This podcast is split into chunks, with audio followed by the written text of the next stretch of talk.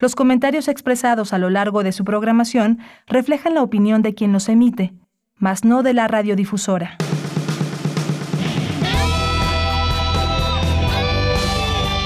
Prisma RU. Relatamos al mundo.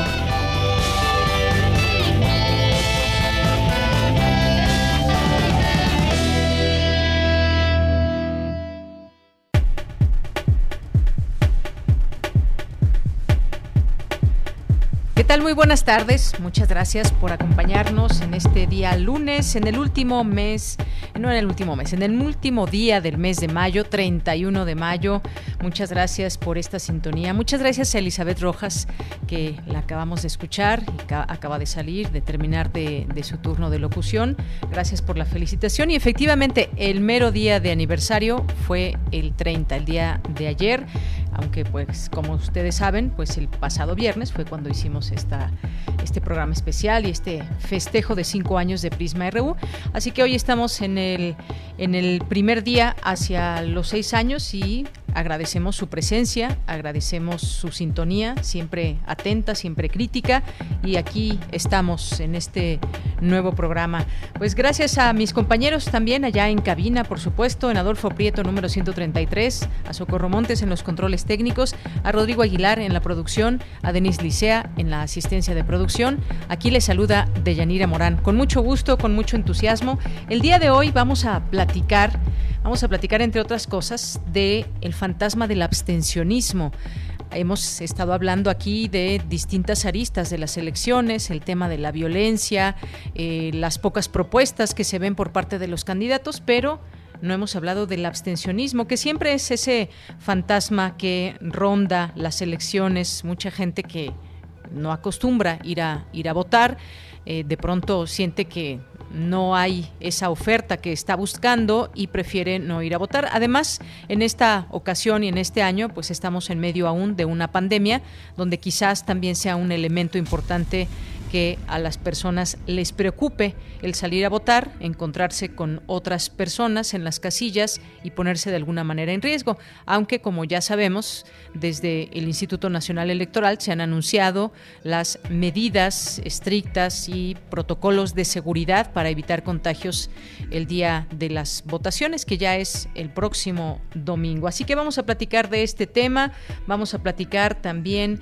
sobre el Día Mundial sin Tabaco, que es hoy y en específico el, algunas cifras y el impacto de fumar en la salud visual. No solamente nos afecta a los pulmones y algunas otras cosas del sistema respiratorio, sino también la salud visual. Vamos a platicar de este tema, vamos a tener también ya en nuestra segunda hora, vamos a platicar sobre un congreso de artesanías, un congreso de artesanías que nos van a invitar eh, la doctora María Elena Jiménez Aldívar, jefa de la División de Estudios de Posgrado de Investigación de la FES Aragón, y nos va a platicar de este primer Congreso Internacional de Artesanía, Voces, Saberes y Haceres. Así que no se la pierdan y vamos a, tener aquí también, como todos los lunes, Cartografía RU con Otto Cázares, las actividades de la Sala Julián Carrillo con Monserrat Muñoz, la información de cultura con Tamara Quirós, la información internacional con Ruth Salazar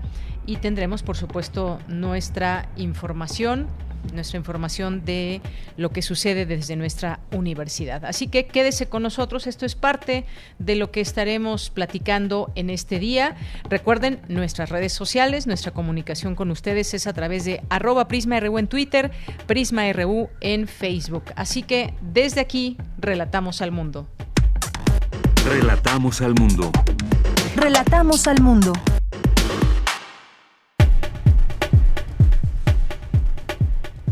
En este día, lunes 31 de mayo, si bien se ha incrementado el acceso a las mujeres a la matrícula universitaria, aún prevalecen esquemas de exclusión, acoso y violencia, señalan en mesa redonda rectoras de algunas universidades. Para estrechar los lazos académicos entre la UNAM y la Sorbonne, se celebra el Mes de México en la Universidad de la Sorbona en París. Advierte Jorge Alberto Arriaga Medina, ejecutivo de la red de agua de la UNAM, que México atraviesa por su peor sequía en 30 años. Asegura que solo 14% de la población recibe agua potable en todos los días. Y en información nacional, el presidente Andrés Manuel López Obrador anunció que pronto dará una propuesta, dará una propuesta para revivir a Mexicana de Aviación. Sin embargo, señaló que no se utilizará dinero del presupuesto público. Gabriel Llorio, subsecretario de Hacienda, dijo que la economía mexicana crecerá 6.5% este año, de acuerdo con sus previsiones, por arriba del 5% previsto por la Organización para la Cooperación y el Desarrollo Económicos, la OCDE. De acuerdo con un reporte de la Auditoría Superior de la Federación, existen irregularidades que ascienden a 3.852 millones de pesos en las cuentas del gobierno de Campeche, cuando fue encabezado por el hoy dirigente nacional del PRI, Alejandro Moreno Cárdenas. Un juez de distrito con sede en Ciudad de México admitió a trámite el juicio de amparo que promovió Florian Tudor contra el proceso de extradición. Tudor es señalado como líder de la llamada mafia rumana, relacionada con la clonación de tarjetas bancarias y trata de personas a nivel internacional, pero que operaba desde el estado de Quintana Roo, aquí en México. Y en los temas internacionales, los casos de desnutrición potencialmente mortal podrían duplicarse este 2021 entre los niños menores de 5 años en Haití por la pandemia de COVID-19, la violencia de las pandillas y las condiciones extremas asociadas al cambio climático, advirtió la UNICEF. Brasil, país castigado por la pandemia, acogerá la Copa América 2021 entre el 13 de junio y el 10 de julio, luego de que Argentina y Colombia, los organizadores iniciales, quedaran, quedarán fuera de la carrera. La elección de Brasil despierta dudas porque, al igual que ahora, Argentina no tiene bajo control la pandemia por COVID-19. Hoy en la UNAM, ¿Qué hacer y a dónde ir?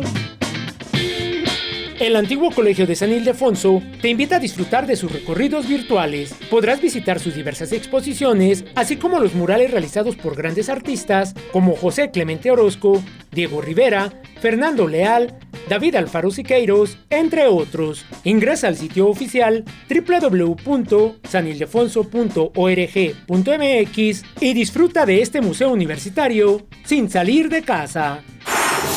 Recuerda que si durante esta contingencia sanitaria has experimentado estrés, ansiedad, enojo, tristeza o miedo, no estás solo. Las Facultades de Medicina y Psicología de la UNAM, en colaboración con la Secretaría de Salud, han habilitado el sitio web misalud.unam.mx, donde podrás realizar un cuestionario para evaluar riesgos a tu salud mental.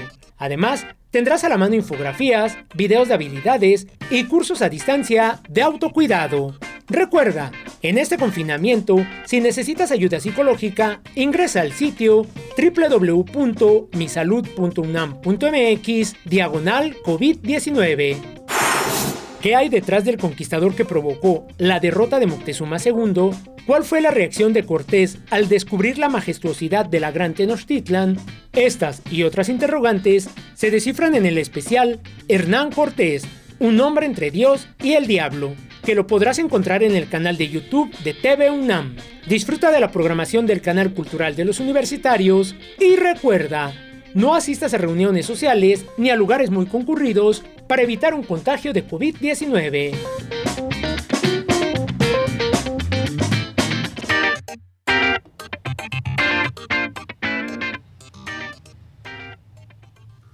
Bien, pues continuamos, continuamos y como todos los días estamos atentos a las cifras y a lo que dan a conocer las autoridades de salud, que en esta ocasión informó la Secretaría de Salud este domingo 30 de mayo que en México se han aplicado 30 millones 293 mil 682 dosis de la vacuna contra COVID-19 desde diciembre que inició esta inmunización. Hasta el momento, nuestro país acumula 223 mil 507 muertes por coronavirus coronavirus y 2.412.810 casos confirmados.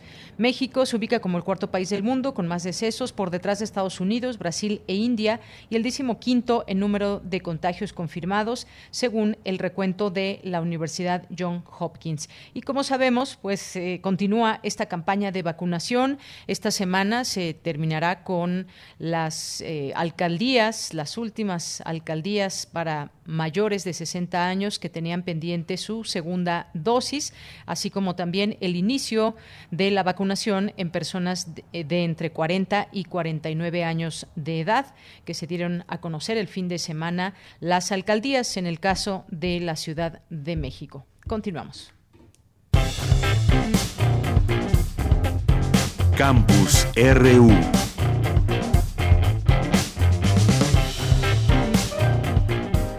Bien, en nuestro campus universitario, una vez que la Comisión Universitaria para la Atención y Respuesta, respuesta del COVID-19 ha expresado que la situación epidemiológica actual permite la reactivación escalonada, ordenada y paulatina de actividades, el Deporte UNAM retoma a partir de hoy algunas activaciones en espacios abiertos de la universidad bajo una estricta observancia del uso obligatorio y adecuado del cubrebocas y la práctica de una sana distancia. Los equipos representativos de la UNAM, que a continuación se mencionan, retornarán a sus prácticas deportivas en recintos al aire libre.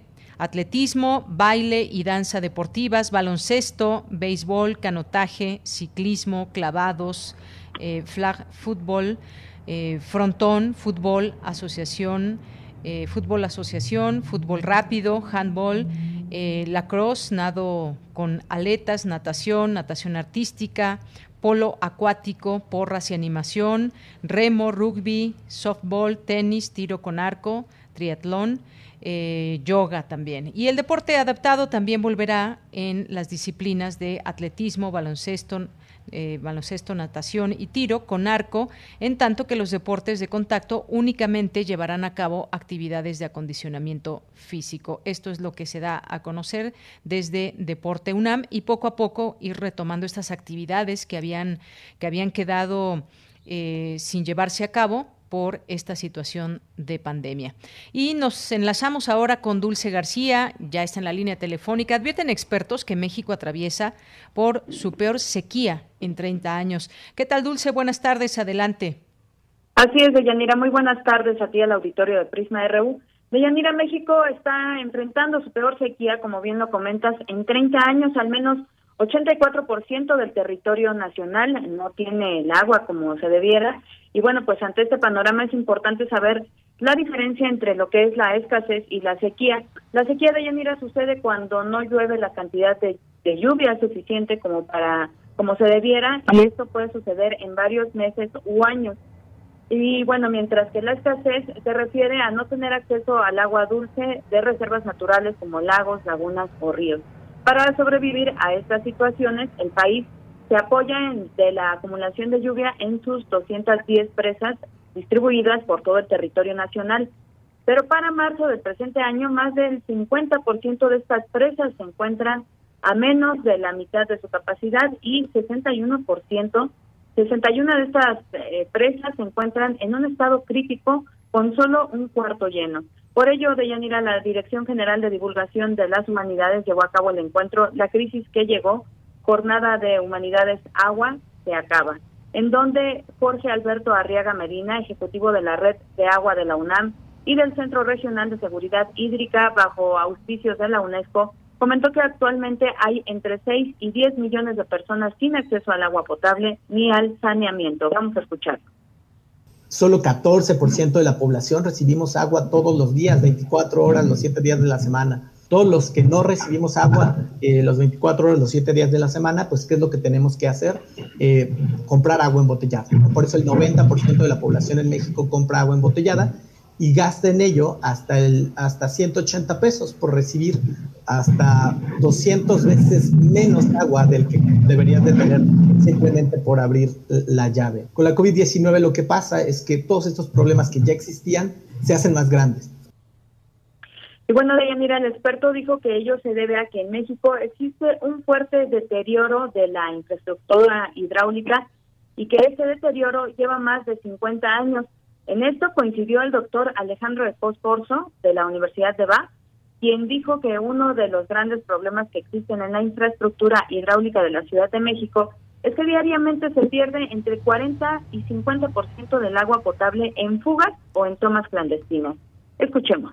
Este es uno de los grandes problemas que enfrentamos a nivel urbano. Obviamente hay una dimensión no urbana, hay una dimensión rural que tiene que ver con la escasez, con la sequía, pero también con cuánta agua demandan las ciudades y de dónde la traen. Por ejemplo, la Ciudad de México trae 40% de su agua más o menos de fuera de la ciudad, lo cual involucra unas desigualdades enormes entre el espacio urbano y el urbano. Pero ya dentro de la ciudad, este deterioro infraestructural quiere decir que evidentemente el agua no está llegando donde tendría que llegar, que está desperdiciando muchísima que podríamos estar ocupando y esto se suma a las grandes desigualdades que hay adentro. Eh, de la ciudad. Mi impresión es que esto sucede porque no hemos prestado como sociedad y ciertamente no los gobiernos suficiente atención a una cuestión esencial como es el mantenimiento.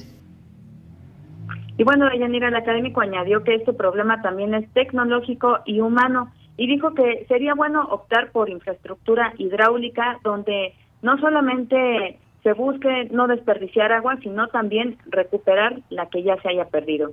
Esta es la información. Bien, Dulce, pues muchísimas gracias por esta información. Buenas tardes. Gracias a ti, muy buenas tardes. Hasta luego. Nos vamos ahora con Cindy Pérez Ramírez. Alistan el mes de México en la Sorbonne. Cuéntanos, Cindy, buenas tardes. ¿Qué tal, Deyanira? Muy buenas tardes a ti y a todo el auditorio de Prisma RU. Del 3 de junio al 1 de julio en París se celebrará el mes de México en la Sorbonne. Temas como desarrollo de la educación, en especial después de la pandemia, el feminicidio tanto en Francia como en América Latina, cambio climático, preservación del patrimonio tangible e intangible, escritura prehispánica, historia de la medicina, entre otros temas, se abordarán para estrechar los lazos académicos entre la UNAM y la Sorbonne Université en diversos campos del conocimiento que se cultivan en ambas instituciones. El Centro de Estudios Mexicanos, UNAM Francia y la institución francesa organizaron este encuentro. Es Federico Fernández Crislip, director del Centro de Estudios Mexicanos UNAM Francia. El mes de México se va a realizar entre el día 3 de junio y el 1 de julio de este 2021 y el objetivo es eh, estrechar los lazos que existen entre Sorbonne Université y eh, la UNAM. Constituye una tercera etapa en la eh, cooperación que sostenidamente hemos venido eh, trabajando entre Sorbonne Université y la UNAM desde marzo de 2020. Fernández Crislip detalló que se presentarán cinco libros coeditados entre la UNAM y la Sorbonne Université. Se exhibirán cuatro películas mexicanas, algunas restauradas recientemente, y se ofrecerá un concierto de arpa en vivo del maestro Edmundo Camacho.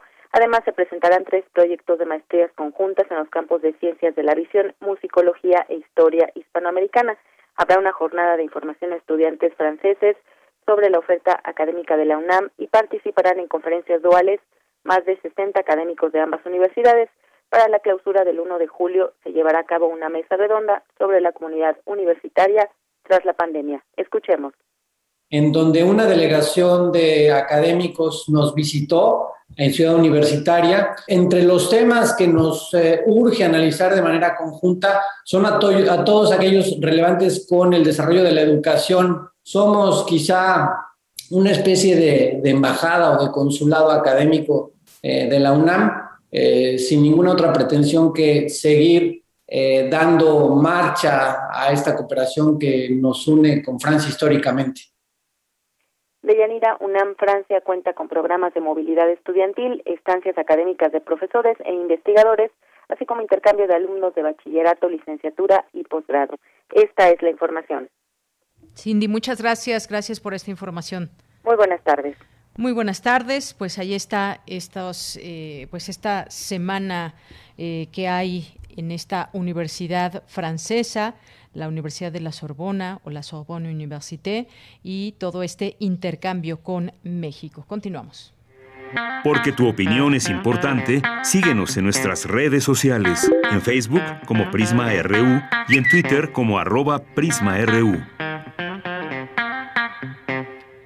Bien, y les comentaba al inicio de este programa sobre eh, la figura del abstencionismo en México. Cuando hablamos de elecciones, no podemos dejar de hablar también de esta figura y sus implicaciones, tratar de entender también el abstencionismo en México por parte de muchas personas que no votan y que prefieren quedarse en casa ante pues esta situación muchas veces que no creen en las propuestas, en los partidos políticos, en los candidatos, pero ahora estamos también en medio de una pandemia.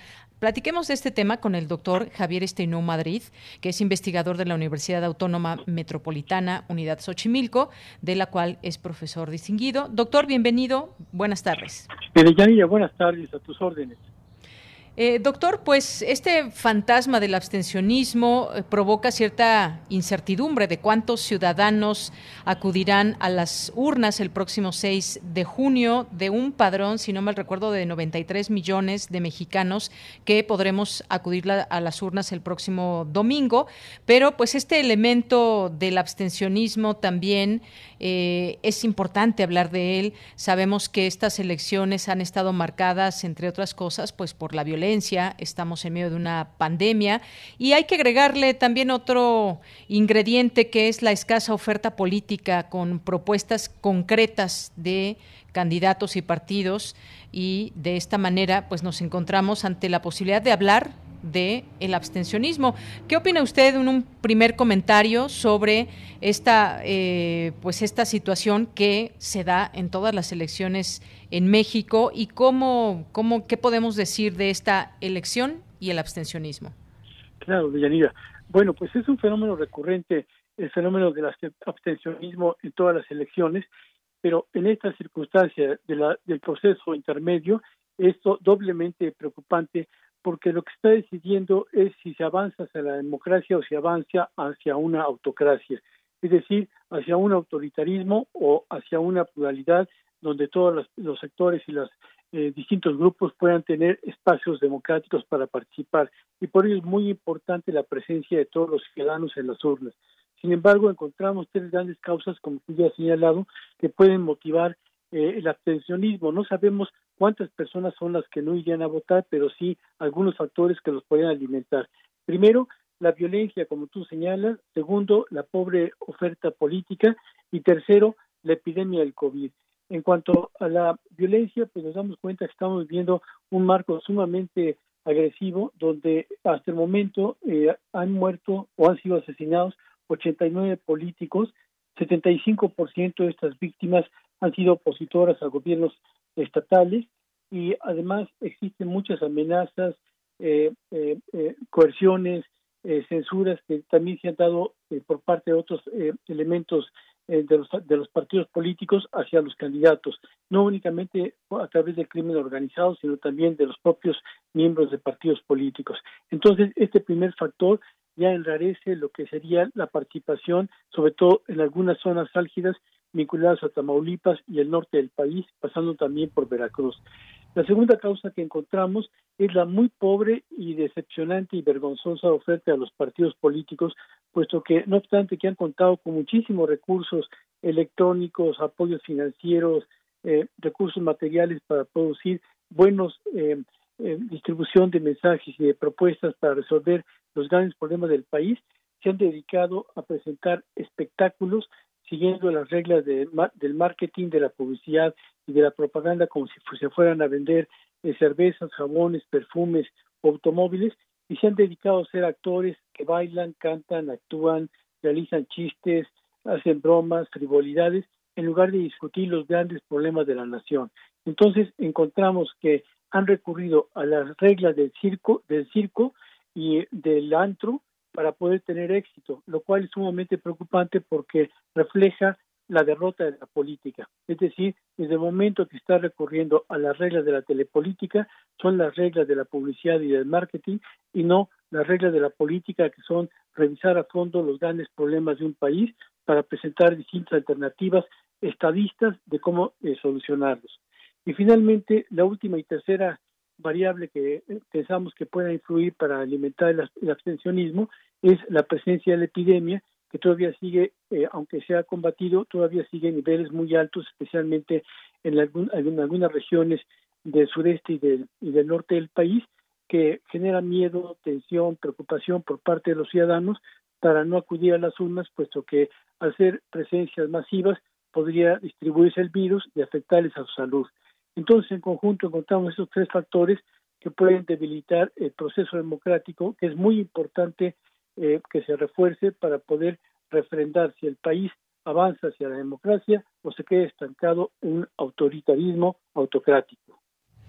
Bien, eh, doctor, me gustaría compartir algunos datos eh, de un estudio muestral del Instituto Nacional Electoral a partir de las elecciones de 2018, donde eh, pues señala cierta resistencia a participar en los ciudadanos que están entre 19 y 34 años de edad y los mayores de 80 años, independientemente del tipo de elección federal que eh, tenga lugar y se identificó que a lo largo del tiempo se ha mantenido un patrón de votación similar, pues en todos los años la población de 19 y hasta 34 años y de 80 o más representan los grupos menos participativos, es lo que señala una de las conclusiones del estudio del INE. Y esto nos habla, eh, nos habla en el caso de, de las personas de 19 a 34 años, pues en una edad muy joven donde parecen estar desencantados de la política, por lo menos un, porcentaje importante. Y pues por otra parte, estos elementos que usted señala eh, son sin duda, van a ser parte de este proceso. Hay miedo por parte de muchas personas de poder contagiarse, no solamente por el caso de las elecciones, sino salir a la calle ha implicado muchas situaciones para buen número de personas en el país. Y le quería preguntar también, cuando usted habla de pluralidad en este sentido, eh, ¿a, qué se, ¿a qué se refiere? ¿Cómo, ve este proceso? Sabemos que hay una situación pues, de encono, de división, como suele haber en distintos eh, procesos, y lo que vemos, lo que sí está claro es que la sociedad está muy cansada de la discusión que se ha tenido en la opinión pública, eh, pues eh, luchas políticas visiblemente entre partidos o entre candidatos. ¿Qué nos puede decir sobre, sobre esto, doctor? Sí, Deyanira, frente a estas dos cuestiones que me planteas, te diría primero que es realmente eh, muy simbólico en cuanto al modelo que tenemos que los jóvenes de 19 a 30 años estén decepcionados de la política y que no quieran acudir a las urnas, pues que los millennials son quienes ocupan esta franja de edad, eh, no creen en el futuro que ofrecen eh, eh, la política. Y esto es muy delicado porque si los jóvenes no creen en la política, pues entonces el futuro del país y por otra parte, el otro extremo que sería ya la tercera edad, de 60, 70, 80 años que la política, y bueno, porque es muy entendible, porque han pasado por todas las frustraciones que han vivido a lo largo de su vida, durante más de 70 años, donde la política no les resolvió los problemas que tenían eh, que enfrentarse y que padecieron. Entonces tenemos los dos, los dos extremos, el extremo joven y el extremo ya eh, experimentado que dio la política. Entonces, esto tiene que hacer reflexionar a los partidos políticos a la democracia que tendrían que salirse de su esfera de buscar sus propios intereses, sus propias prerrogativas, sus propios privilegios para lo que son las necesidades de la sociedad y atender esas prioridades que son las que han estancado. Y en cuanto eh, al otro aspecto sobre eh, la violencia que está pendiente del país eh, y sobre la pluralidad, pues observamos que en la medida en que han existido posiciones plurales, independientes, opositoras, son eh, denostadas, criticadas, descalificadas por el actual aparato del Estado, especialmente por el Poder Ejecutivo, puesto que pareciera que eh, la, la, lógica o la ecuación es si no estás conmigo, estás contra mí. Y eso no puede ser el, el principio del planteamiento de la pluralidad.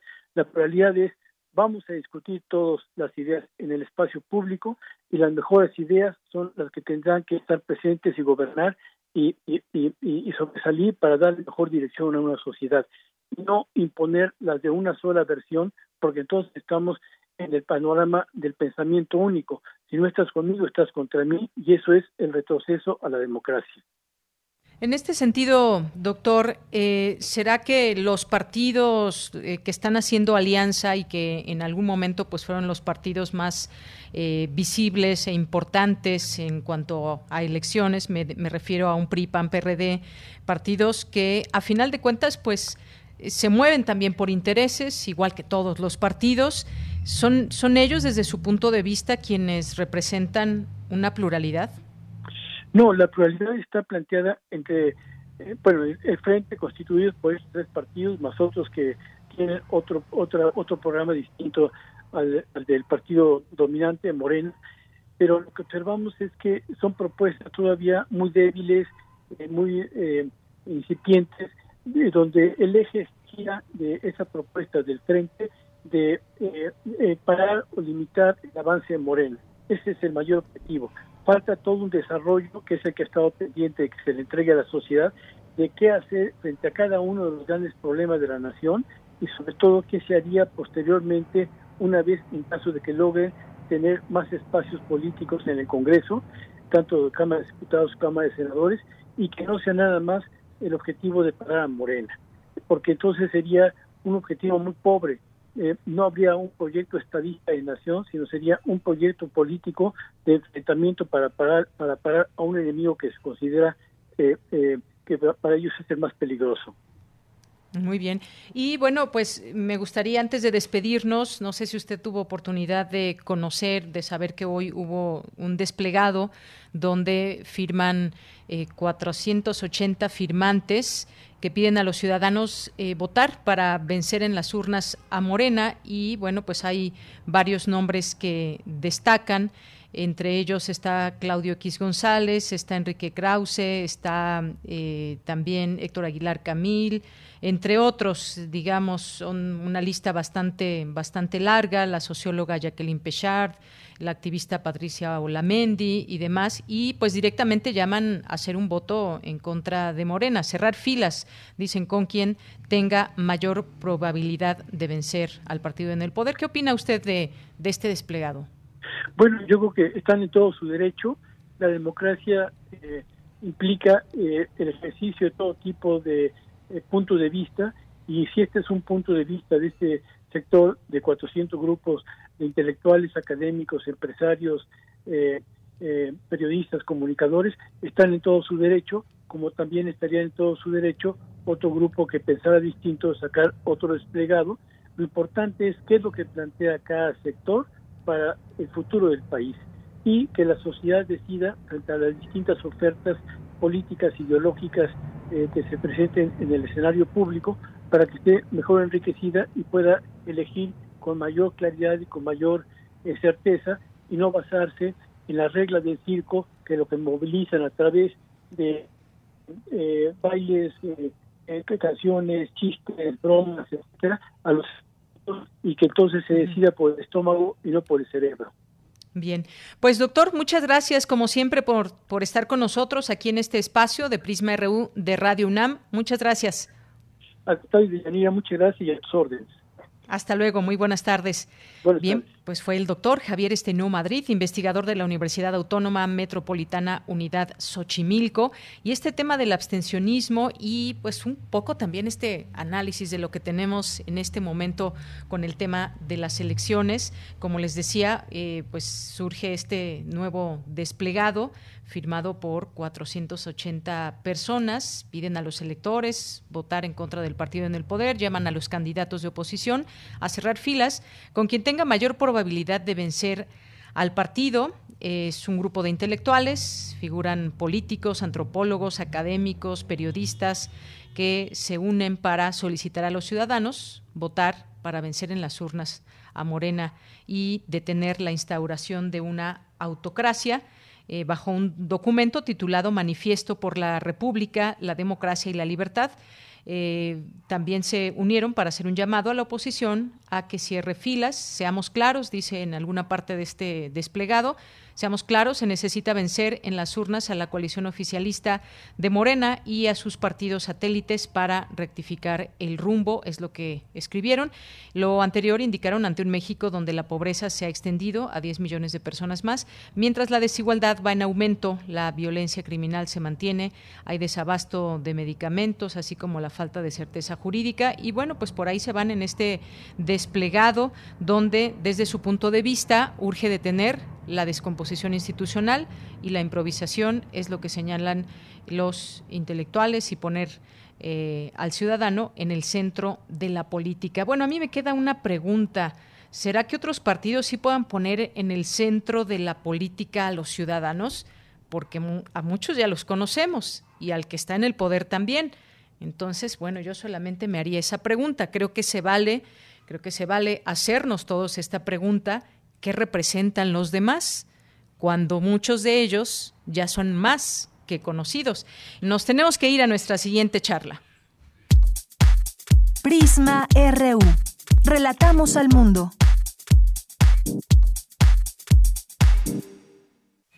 Bien, continuamos y ya está en la línea telefónica. Le quiero agradecer mucho que nos tome esta llamada a la maestra Liliana Pérez Peralta, maestra en salud pública y licenciada en optometría y vocera del Consejo Optometría México. Como les decía, hoy es el Día Mundial sin Tabaco y eh, pues el impacto de fumar también se refleja en la salud visual. Maestra, bienvenida, muy buenas tardes.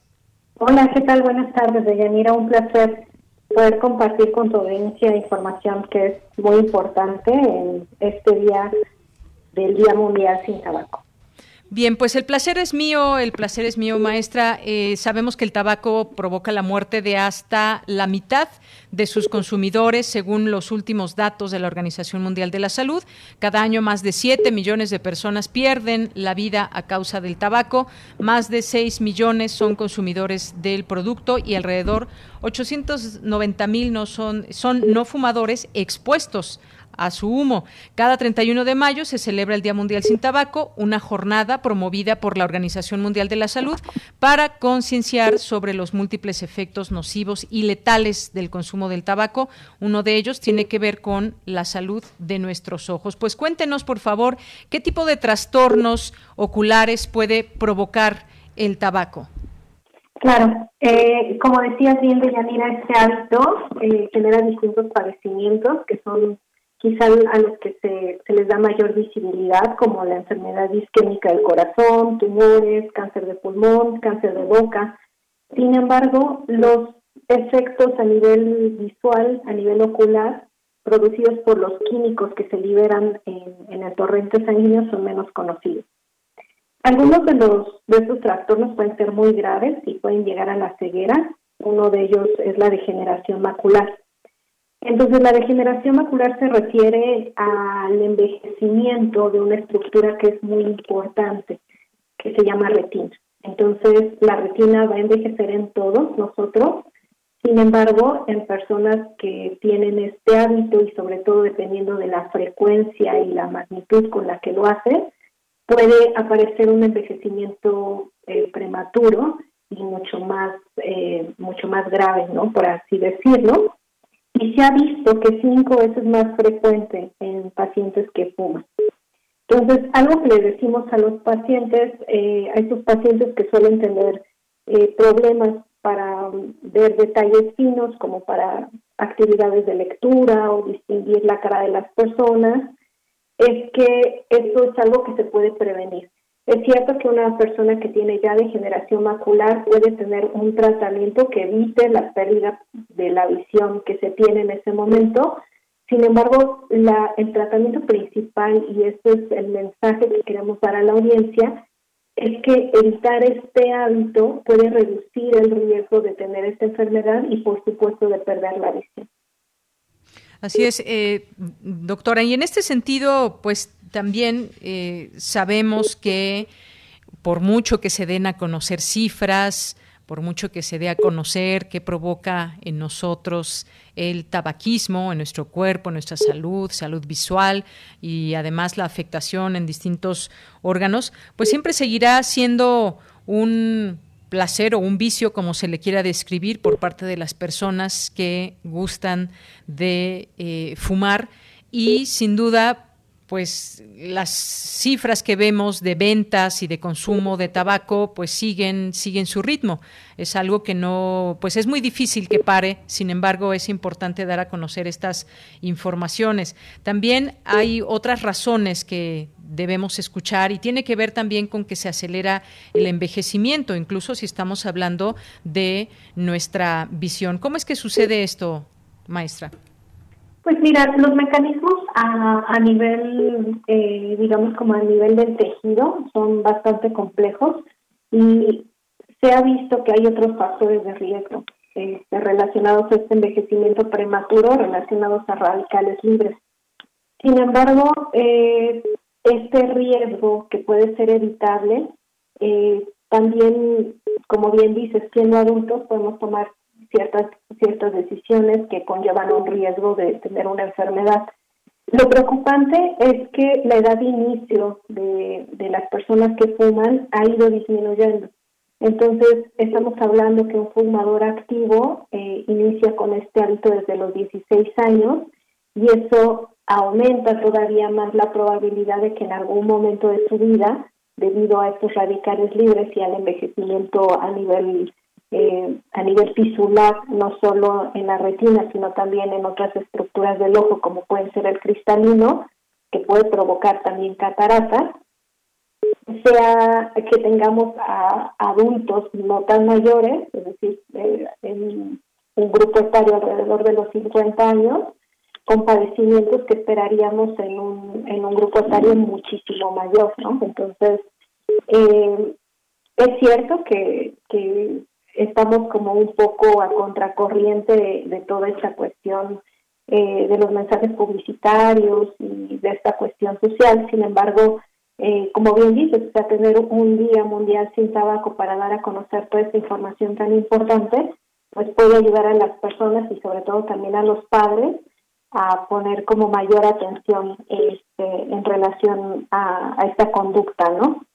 Así es. Bueno, pues siempre la prevención es un tema muy importante porque desde antes de adquirir este vicio podríamos tener esa posibilidad de conocer mucho más claramente los efectos del tabaquismo en la salud de las personas y quizás, bueno, pues apostarle, como en muchas veces se ha hecho en temas de salud, apostarle justamente a la prevención, aunque esto pues sabemos eh, a veces las campañas, a veces la información queda rebasada y pues habrá personas que pues decidan esto con toda la libertad. Este tipo de eh, hábitos, como muchos otros que son dañinos para nuestra salud, sabemos, por ejemplo, de la ingesta de algunos productos, lo que pueden provocar en, en nuestro cuerpo, en nuestra salud, y sin embargo lo seguimos consumiendo. Así que, pues esto es entre información, prevención y decisión también de nosotros. ¿Algo más que quiera agregar, maestra? Pues eh, solamente recordarle a las personas que ya fuman y a las que todavía no fuman la importancia de la revisión periódica. Eh, si bien muchas de estas alteraciones cursan con una disminución de la visión importante ya cuando se ha establecido la enfermedad, una revisión de fondo de ojo puede ayudar a detectar de manera temprana cualquiera de estos cambios y evitar la pérdida de visión. Entonces, acudan por favor a estas revisiones, aun cuando crean tener una buena visión y estar sanos para poder detectar estos cambios. Muy bien. Bueno, pues ahí está este tema que debemos de, bueno, esa es la idea, cuando hay un día como este donde, eh, donde se recuerda y se dan datos sobre esta, eh, el tabaquismo y en el marco de este día, el Día Mundial sin Tabaco, pues es importante eh, dar algunos datos y seguir hablando de este tema. Pues, maestra Liliana, muchas gracias y buenas tardes. Al contrario, un gusto. Buenas tardes. Hasta luego, maestra Liliana Pérez Peralta, maestra en salud pública y licenciada en optometría y vocera del Consejo Optometría México. También cómo daña el tabaquismo nuestra salud visual. Y bueno, antes de irme, antes de irme con mi compañera con mi compañera Montserrat Muñoz y las actividades de la sala Julián Carrillo. Bueno, entre estos textos que le decía, espero no tener el problema que tenía con el otro texto de Milenio, este es de Sin embargo, y es eh, es otro texto que el autor es un periodista, también bastante conocido, analista, escritor, Jorge Cepeda Patterson, me refiero a él.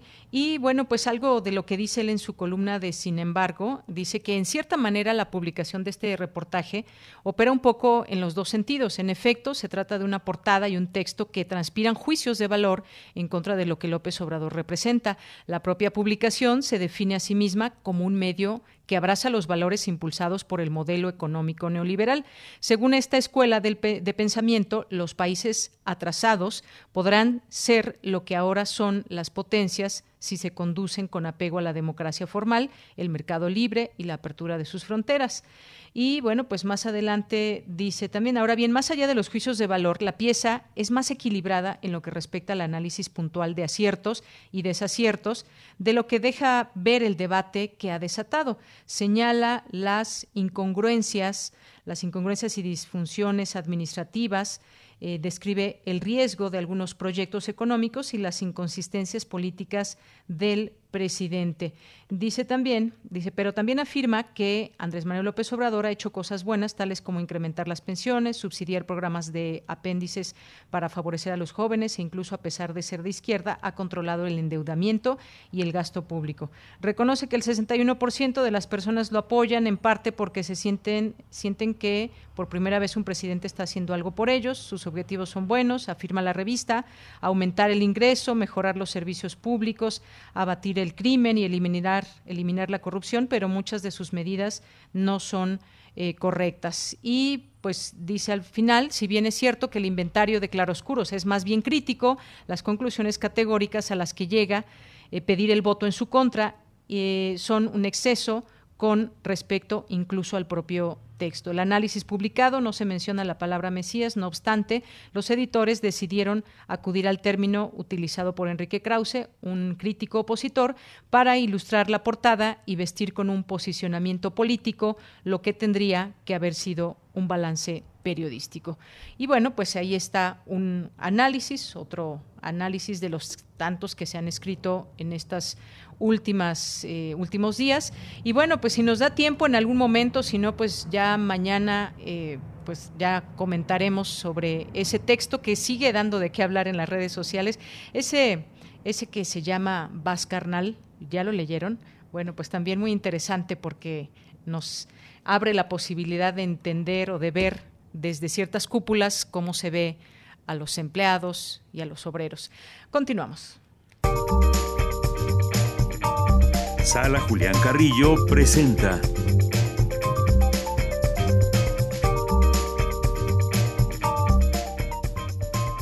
Bien, pues saludo con mucho gusto a Montserrat Muñoz, que ya está por ahí a través de la línea telefónica. Monse de Yanira, equipo de Prisma RU, por supuesto todos nuestros radioescuchas, quienes sintonizan el 96.1 de FM, 860 de AM y también por internet.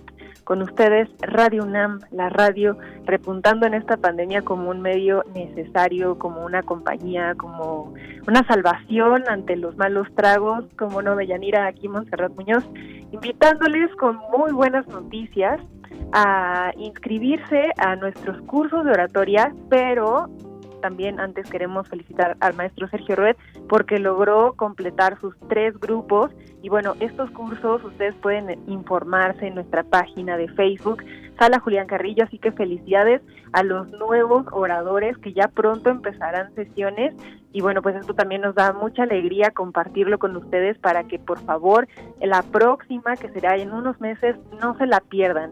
Tenemos muy buenos comentarios tanto de la profesora Elena de Aro como de Sergio Red, así que un abrazo radiofónico para nuestros graduados, para nuestros próximos alumnos y los maestros, como no. Y bueno, pues sonriendo se los digo con el corazón. También en este Facebook de la sala Julián Carrillo encontrarán material exclusivo como por ejemplo una exposición virtual que seguimos insistiendo en que recorran de Crisia González. Si alguien está interesado en la pintura, de lo crónico, de lo crónico y lo funesto, sí, ¿por qué no?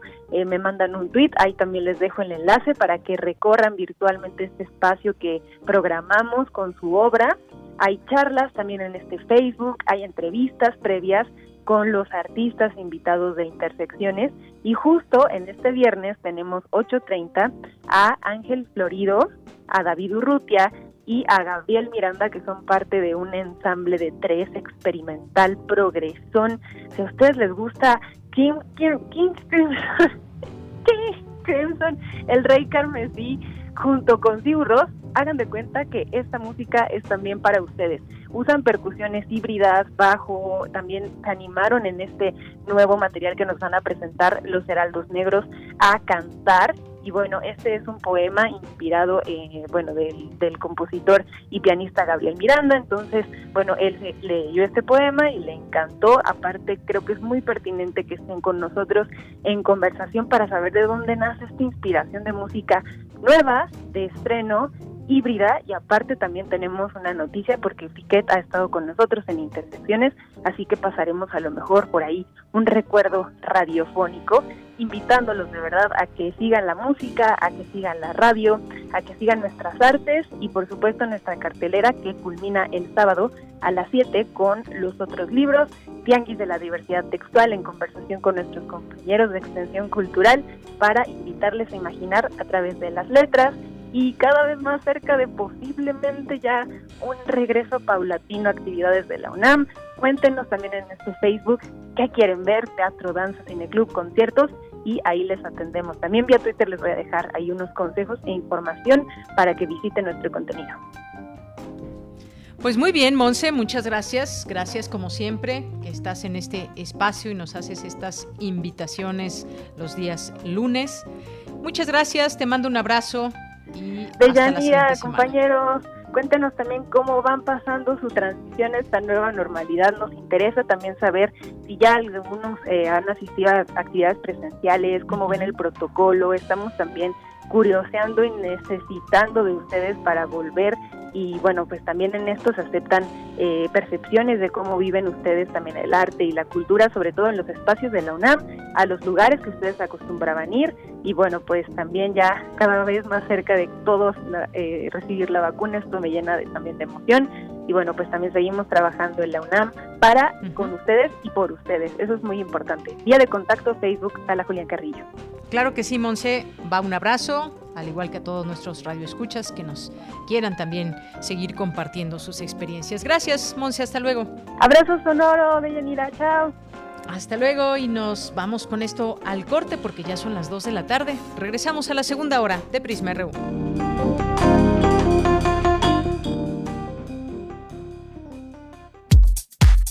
Prisma RU. Relatamos al mundo.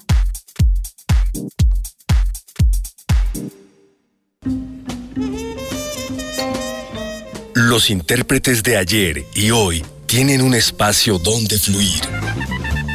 Panorama del Jazz. Con Roberto Aimes. Lunes a viernes a las 19 horas. Sé parte del ritmo y su significado. Radio UNAM. Experiencia sonora. Castiguemos con fuerza a los que nos agreden física y psicológicamente. Castiguemos con fuerza a los que la usan para asesinarnos. Castiguemos con fuerza a los que nos violentan. Castiguemos con fuerza a los que abusan de ella. Este 6 de junio, castiguemos votando con fuerza. Vota rosa. Si estás a favor de cárcel sin fin a feminicidas. Al feminicida, córtenle los huevos.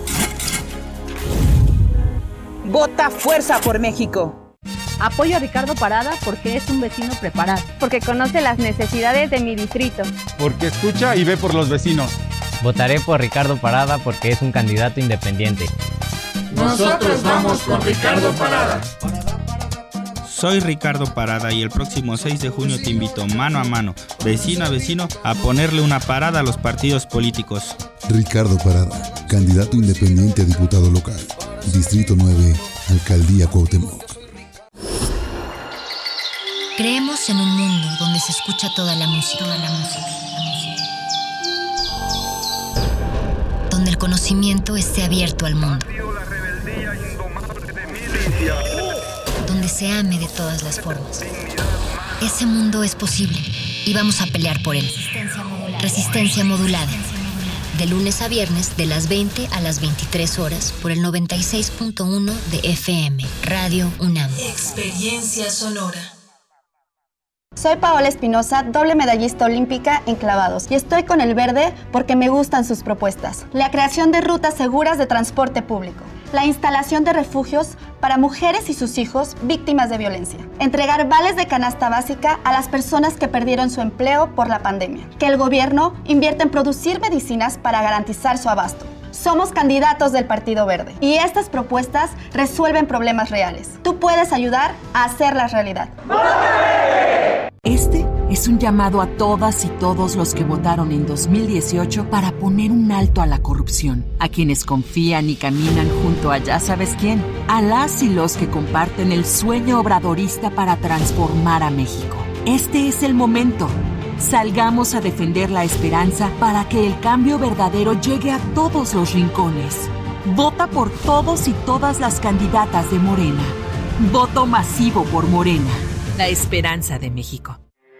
Porque tu opinión es importante, síguenos en nuestras redes sociales, en Facebook como Prisma RU y en Twitter como arroba PrismaRU.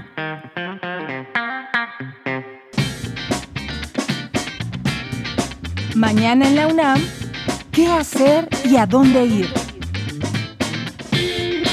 El Museo Universitario del Chopo abre la convocatoria del concurso de ensayo y narrativa gráfica en torno a los 500 años de la caída de la Gran Tenochtitlan, buscando reflexionar acerca de las arquitecturas, ingenierías y espacios que ya no existen en la Ciudad de México.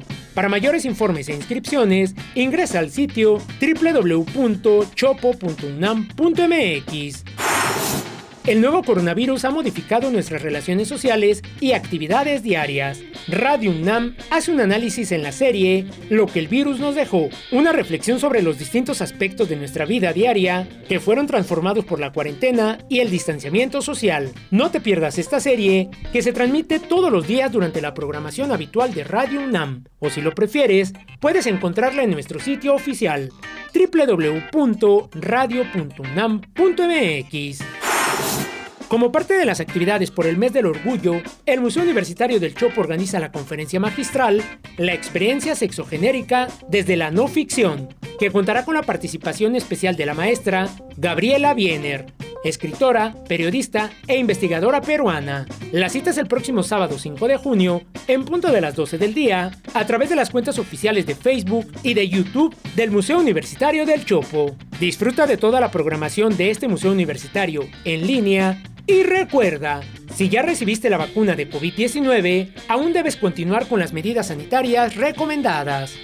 Para Prisma RU, Daniel Olivares Aranda.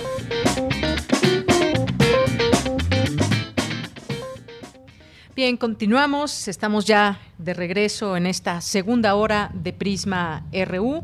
Y bueno, pues les decía de ese otro texto muy rápido, rápidamente les comento, ese el de Vaz Carnal. La verdad es que está, está bastante, bastante cómico el hecho cómo quieren eh, pues llegar a con lenguaje, con otro lenguaje que no es el de los patrones, cómo quieren llegar a los obreros.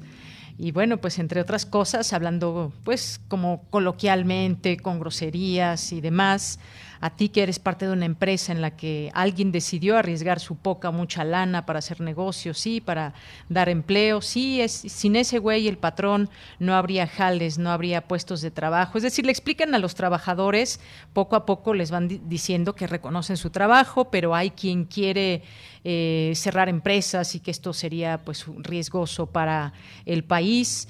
Eh, ponen un ejemplo de una planta de Mexicali, dice hace como dos años, allá en Mexicali se iba a abrir una gran fábrica de cervezas que iba a dar un chingo de trabajo a compañeros como tú. ¿Y sabes qué pasó? Pues ya sabes quién, o sea, el preciso, la echó para atrás. Se perdieron miles de empleos. Yo no más, yo no más te pregunto, ¿qué quieres para tus hijos? Eh, un país con más oportunidades de chamba o uno con menos oportunidades de chamba. Y déjame contarte, aquí entre nos, pero el actual gobierno, si esos de la 4T no quieren a los patrones, sé que a lo mejor tú o tu vieja o tu jefecita y hasta tu papá votaron por las promesas de ya saben quién. Bueno, pues tienes que saber que muchas cosas que han hecho el presidente y sus diputados están en contra de ti y de tus hijos. Y por ahí se va este texto. La verdad es que sí está bastante cómico cómo pretenden llegar con este lenguaje. Además, bueno, ustedes hablan así, así les voy a hablar porque nosotros hablamos de otra manera. Y, luego se pregunta ya casi al final de este texto, te digo lo más cabrón, el presidente ha espantado el dinero de México, así dice, ha espantado el dinero de México, tenemos menos empresas y menos chamba, él y sus diputados no, no se dan cuenta de que viven del dinero. Lo traigo a colación porque fue un texto polémico que se en las redes sociales tuvo mucha Em, pues fue viral y hubo muchas opiniones en torno, se llama Vas Carnal y es de Eduardo Cacha, que se publicó en el diario Reforma. Y pues ha tenido también una serie de análisis y críticas de cómo pues eh, se intenta llegar a las personas, a los trabajadores. Y pues bueno, ahí también están varios textos, pero sobre todo este el lenguaje en que en que pues describe las cosas. Bueno, nos vamos rápidamente, nos vamos rápidamente a las redes sociales, si no ya no nos da tiempo. Y pues gracias a César Soto, a Carlos Yautotli, a JLGM. Salvador Medina dice, buenas tardes, escuchándolos en el primer día de su sexto año. Saludos a toda la producción, un abrazo. A Fundación UNAM, que en un momento los tendremos por aquí. Oscar G. Eh, José Luis Sánchez, buen inicio de semana. Gracias aquí por los comentarios. Marco Fernández también. Eh, nos envía aquí una, una publicación. Oliver Tellan, François Charrier, Rosario Durán Martínez. Nos manda una, una caricatura que también fue muy, eh, pues muy, muy vista y pues se hizo viral dinero público, gastos de campaña y pues están en medio los ciudadanos protegiéndose con un paraguas y los demás entre los candidatos pues aventándose suciedad solamente. Jean-François Charrier, Carmen Valencia, gracias aquí también por estar presentes, por sus comentarios. Gracias también. Eh, Otto Cázares en un momento estará aquí con nosotros, 54 años del... Eh, eh, college que liberó al día en memoria de mi querida amiga Susana Cano. Eh, estará con nosotros Otto en un momentito más. Eh, David Castillo Pérez, Felipe, Juan Adrián Espínola, también dice, aunque sea un día de retraso, muchas felicidades. Gracias, Adrián. Ana Elena Romero, Rafael Salas, eh, muchas gracias también a Abimael Hernández, gracias a Leticia Carrera, a Javier García Osorio, Humberto Alejandro, muchas gracias. Eh, Diana, a Refrancito también, Mar Niño, Mayra Elizondo, Raúl Cisneros, eh, muchas gracias que están por aquí. A Draque, José Luis León, Armando Martínez, eh, a la doctora María Cristina Rosas. Lo seguimos leyendo, Flechador del Sol, también por aquí, y nos vamos, nos tenemos que ir a la información. Eh, analizan mujeres rectoras cuáles son los avances y retos en las universidades sobre la perspectiva de género. Ya está mi compañera Virginia Sánchez en la línea telefónica. ¿Qué tal, Vicky? Muy buenas tardes. Hola, ¿qué tal, Bella? Muy buenas tardes a ti y auditorio de Prisma RU. Así es, pues, en el marco del ciclo de las mesas redondas denominadas en torno a la enseñanza reto para el siglo XXI, que forman parte de las actividades para conmemorar el centenario de la Secretaría de Educación Pública, se llevó a cabo la mesa Mujeres Rectoras, coordinada por Javier García Diego del Colegio Nacional y moderada por Silvia Yorguli, presidenta del Colegio de México. Entre los temas que se abordaron fue sobre los rubros donde ha habido principales avances a nivel general y en el espacio particular de las instituciones. Al respecto, Gloria del Castillo de la Facultad Latinoamericana de Ciencias Sociales México destacó que la Flaxo ha sido pionera en los estudios de género y se ha generado una escuela con diversas perspectivas de género que van permeando las agendas de investigación, de docencia y de toma de decisiones. En tanto, Sara Ladrón de Guevara de la Universidad Veracruzana destacó de que a pesar de que las mujeres han logrado el avance en el acceso a la educación superior, dijo existe un descenso en el número de mujeres que ocupan espacios de toma de decisión en las universidades y eso habla de una valoración diferente de las mujeres en el trabajo académico. Escuchémosla. ¿Por qué ocurre esto? Tengo la impresión de que hay también una valoración simbólica del poder que se asocia con los varones. Y por eso también esperan que cuando las mujeres lleguemos a posiciones de poder, asumamos conductas masculinas. Creo que el rol de las mujeres viene a ser un, una irrupción que rompe esquemas simbólicos y esos todavía no hemos logrado abatirlos. Por su parte, María Guadalupe Ibarra, exrectora de la Universidad Autónoma Indígena de México, Sinaloa, señaló que en esta ha habido avances en el aumento de mujeres en la matrícula escolar en un 25%, sobre todo mujeres de zonas rurales e indígenas, madres solteras o jefas de familia, además de que se ha incrementado la presencia femenina en carreras del área de ingeniería y tecnologías. Sin embargo, dijo en cuanto a seguridad, no ha habido avance y mejora significativa, pues prevalece el acoso y violencia en contra de mujeres universitarias. Finalmente, Tania Rodríguez Mora de la Universidad Autónoma de la Ciudad de México señaló que si bien la universidad, la escuela en sí ha servido como un mecanismo de cambio, también se mantienen aún tendencias excluyentes y violentas. Escuchémosla hemos confiado la modernidad, la ilustración, hemos confiado en la escuela como un mecanismo de cambio y eso está muy bien, sin lugar a dudas lo es. Sin embargo, la escuela, la universidad, podrá hacer en la medida en que socialmente también sea reconocida como un actor importante, valioso, con poder. Sin lugar a dudas, tenemos esa ambigüedad en la sociedad mexicana, yo diría felizmente, donde la universidad y lo que sucede en las universidades para la gente es reconocido. Sin embargo, hay que reconocer también que hay otra serie de valores asociados al consumo, por ejemplo, en contextos de profunda desigualdad como la sociedad mexicana, que también juegan a favor de tendencias excluyentes, de privilegio y violentas en el conjunto de la sociedad, donde las universidades tienen que imaginar cuál es su papel y su voz.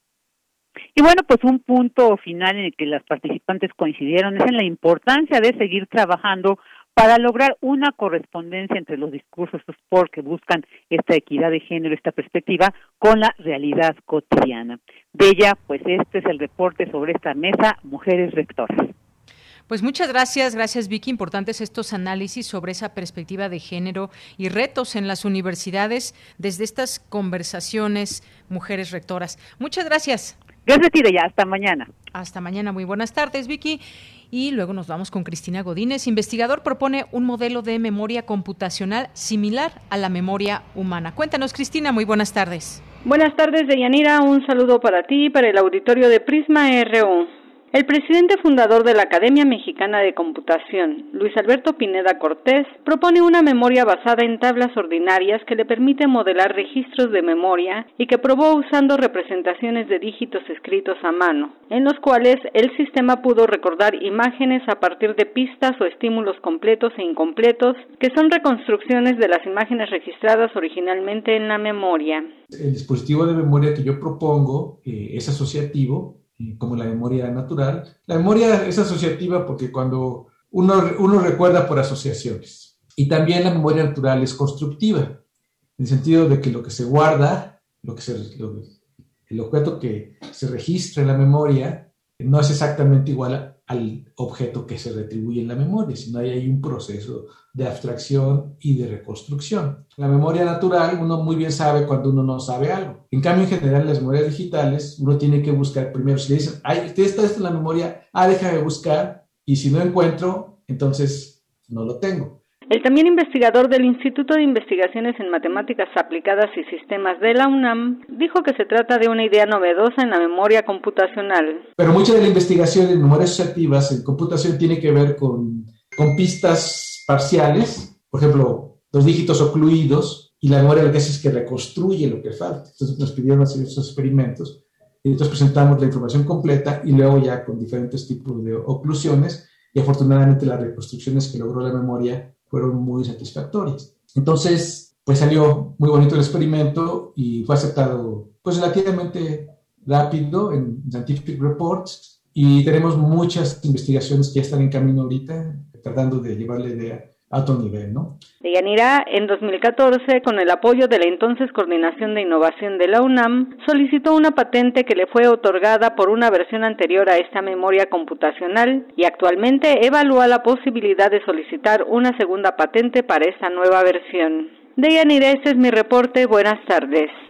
Muchas gracias, gracias Cristina Godínez. Y bueno, rápidamente aquí Carlos Yautotli nos dice en torno a la columna que hace referencia eh, de Cacha, qué preocupante que el debate político en nuestro país siga siendo en términos tan básicos, tan estereotipados. Estamos muy lejanos de preocuparnos por temas trascendentes para la democracia como el feminismo, el medio ambiente, etcétera. Y, sí, efectivamente hay distintas reflexiones que nos llevan a, a palpar también, pues un poco que cómo, cómo entender estos, eh, pues estos mensajes que se lanzan. Dice, por ejemplo, escribió en su momento hace unos días Julio Astillero, me parece que puedo coincidir con esto, dice, pocas veces se tiene la oportunidad de palpar a plenitud la textura política e ideológica de la derecha mexicana, como, como lo ha permitido Cacha con un escrito revelador de la distancia absoluta que hay entre las élites socioeconómicas y la realidad de un México al que creen que pueden acercarse mediante la imitación discriminatoria y clasista de lo que entienden como habla popular. Bueno, pues algunos comentarios en torno a esto. Nos vamos a las breves internacionales con Ruth Salazar. Internacional RU. Los Estados miembros de la Organización Mundial de la Salud acordaron, en medio de la batalla contra la pandemia de COVID-19, fortalecer a esta agencia de la ONU, aunque no definieron las líneas directrices de la reforma.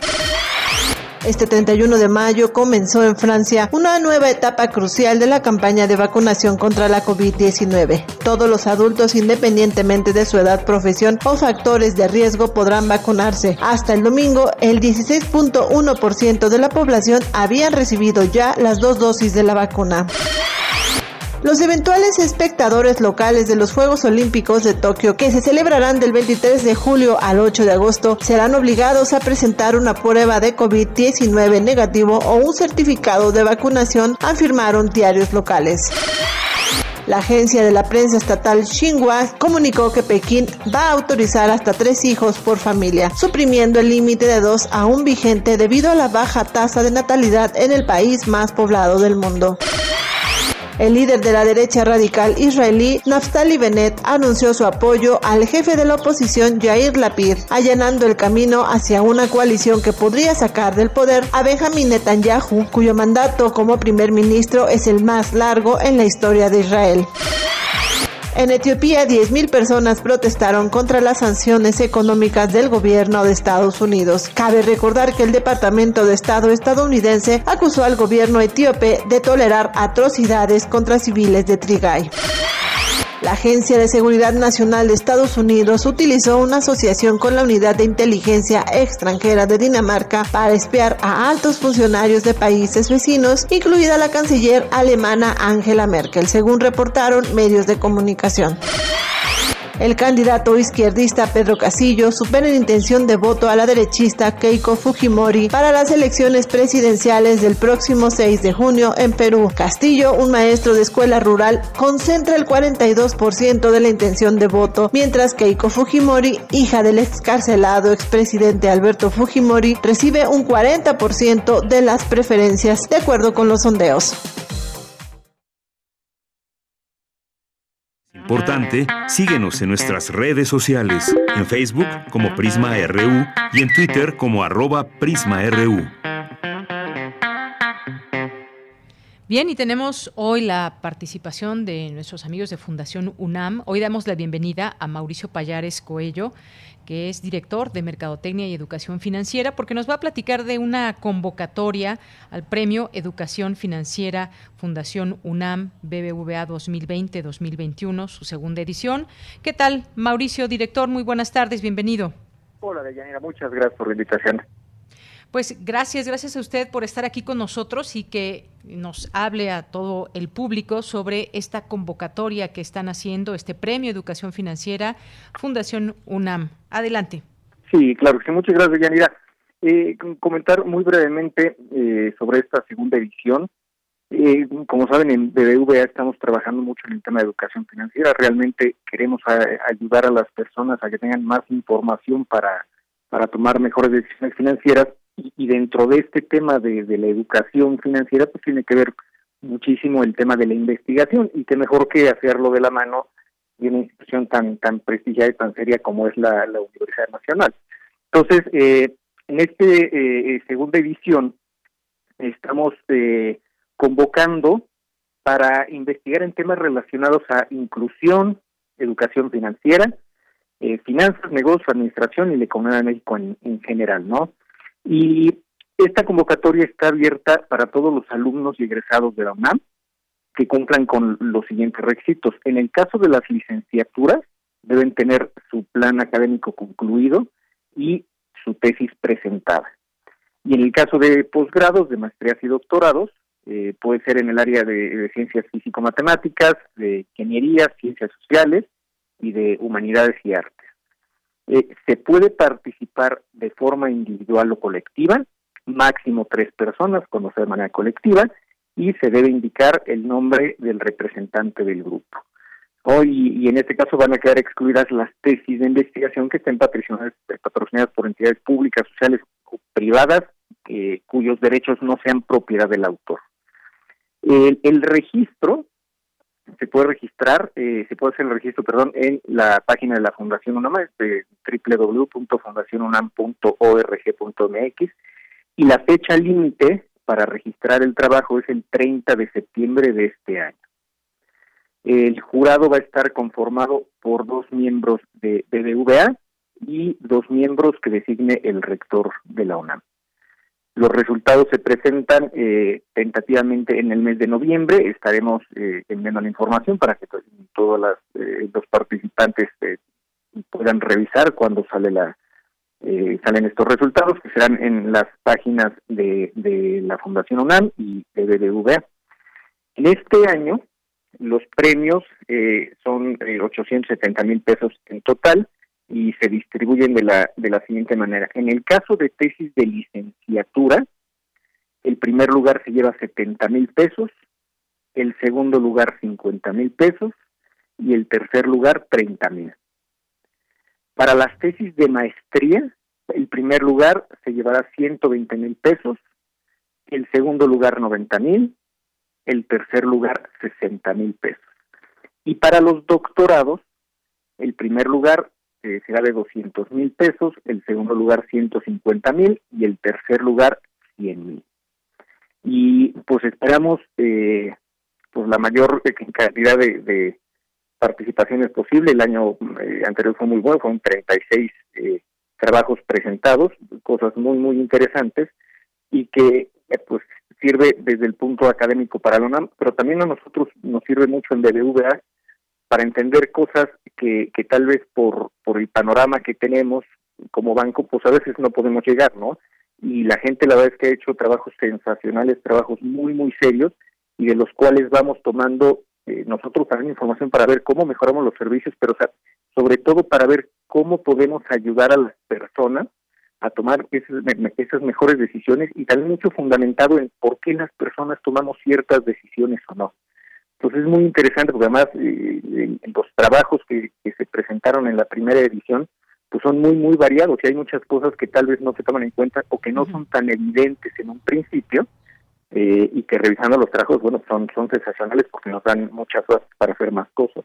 Claro que sí. Y pues yo estoy segura también de que muchas de las personas que nos estén escuchando o que puedan también correr la voz eh, tendrán ya una tesis de licenciatura, de maestría, de doctorado, porque eh, pues esto tiene que ser con que se haya obtenido ese título, ya sea de licenciatura, maestría o doctorado, durante el 2019.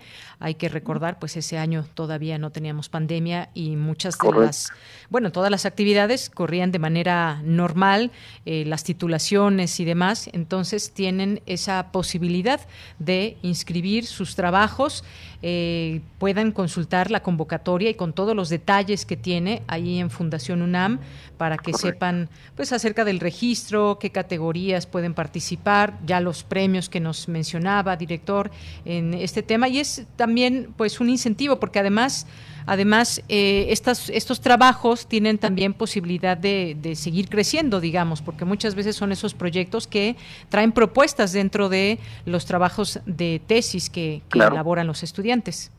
Exacto, exacto. Y fíjate, Deyanira, que este tema de la educación en particular, la educación en general es, es muy importante para el desarrollo y para el futuro de, de cualquier país. Y, y, en, nuestro caso como banco, bueno, pues el, tema de educación financiera pues es, muy importante para nosotros, ¿no? Entonces, como bien comentas, eh, luego estos trabajos pues no, no se quedan nada más en la presentación del trabajo, porque a raíz de ciertas ciertas hipótesis que se puedan presentar y que se puedan validar dentro del mismo trabajo, pues luego van surgiendo cosas nuevas que requieren de la continuidad para seguir eh, llegando más a fondo en esos temas, ¿no? Efectivamente. Bueno, pues ahí dejamos esta invitación.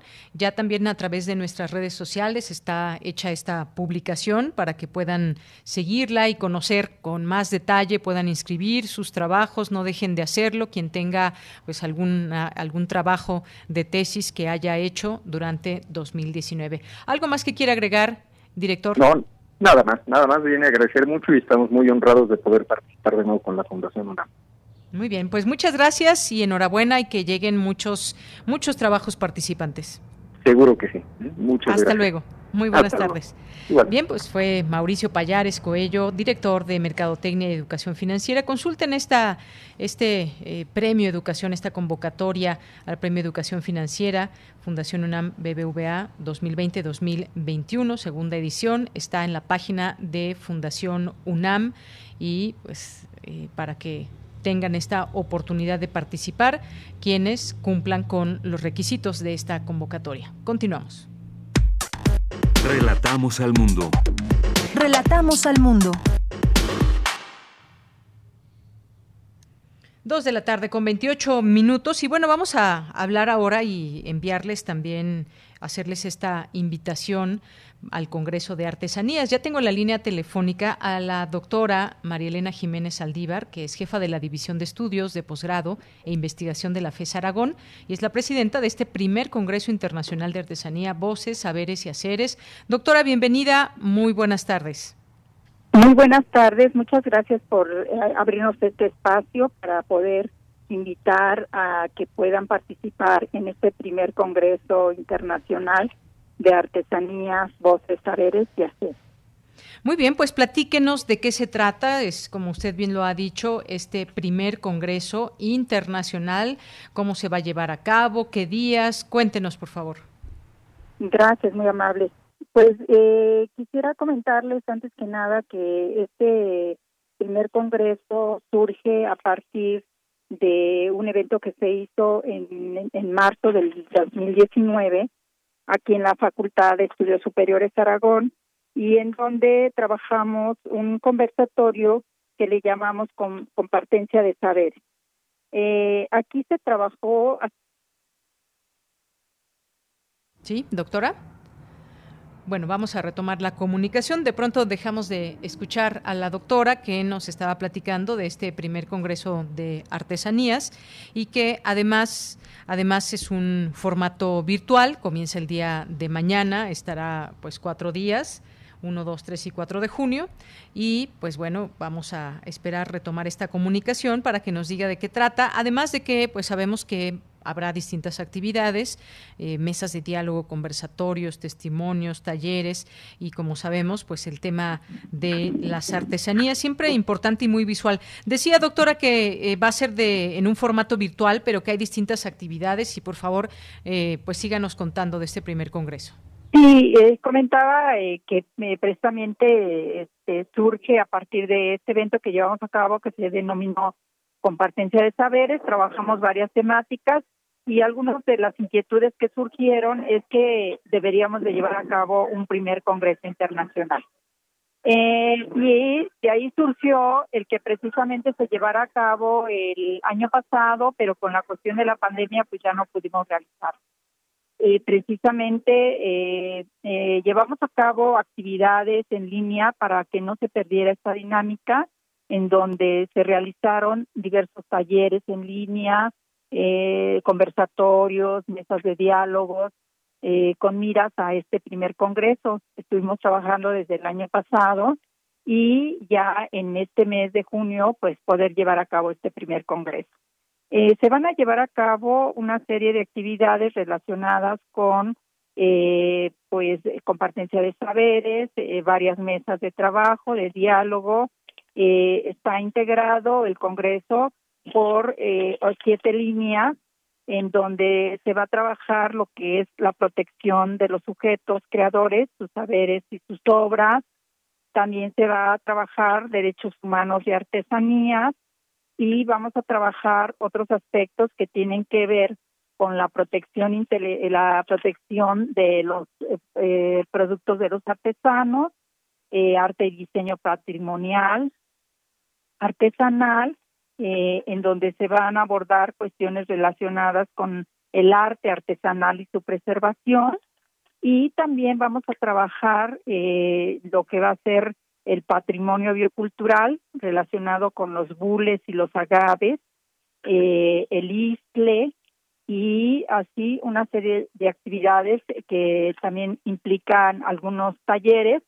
Aquí es importante mencionar que eh, los talleres ya están eh, subidos en la página de la red porque en el Congreso únicamente se van a conversar en relación a estos talleres.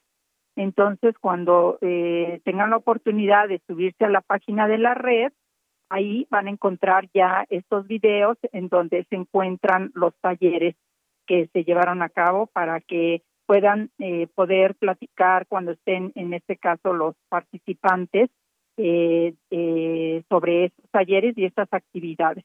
Entonces, también se está abordando aspectos que tienen que ver con la artesanía, la economía y el mercado, y otros aspectos como son los legados histórico-culturales para articular lo que es la artesanía y la educación, la importancia que tiene abordar la, artesanía con la educación.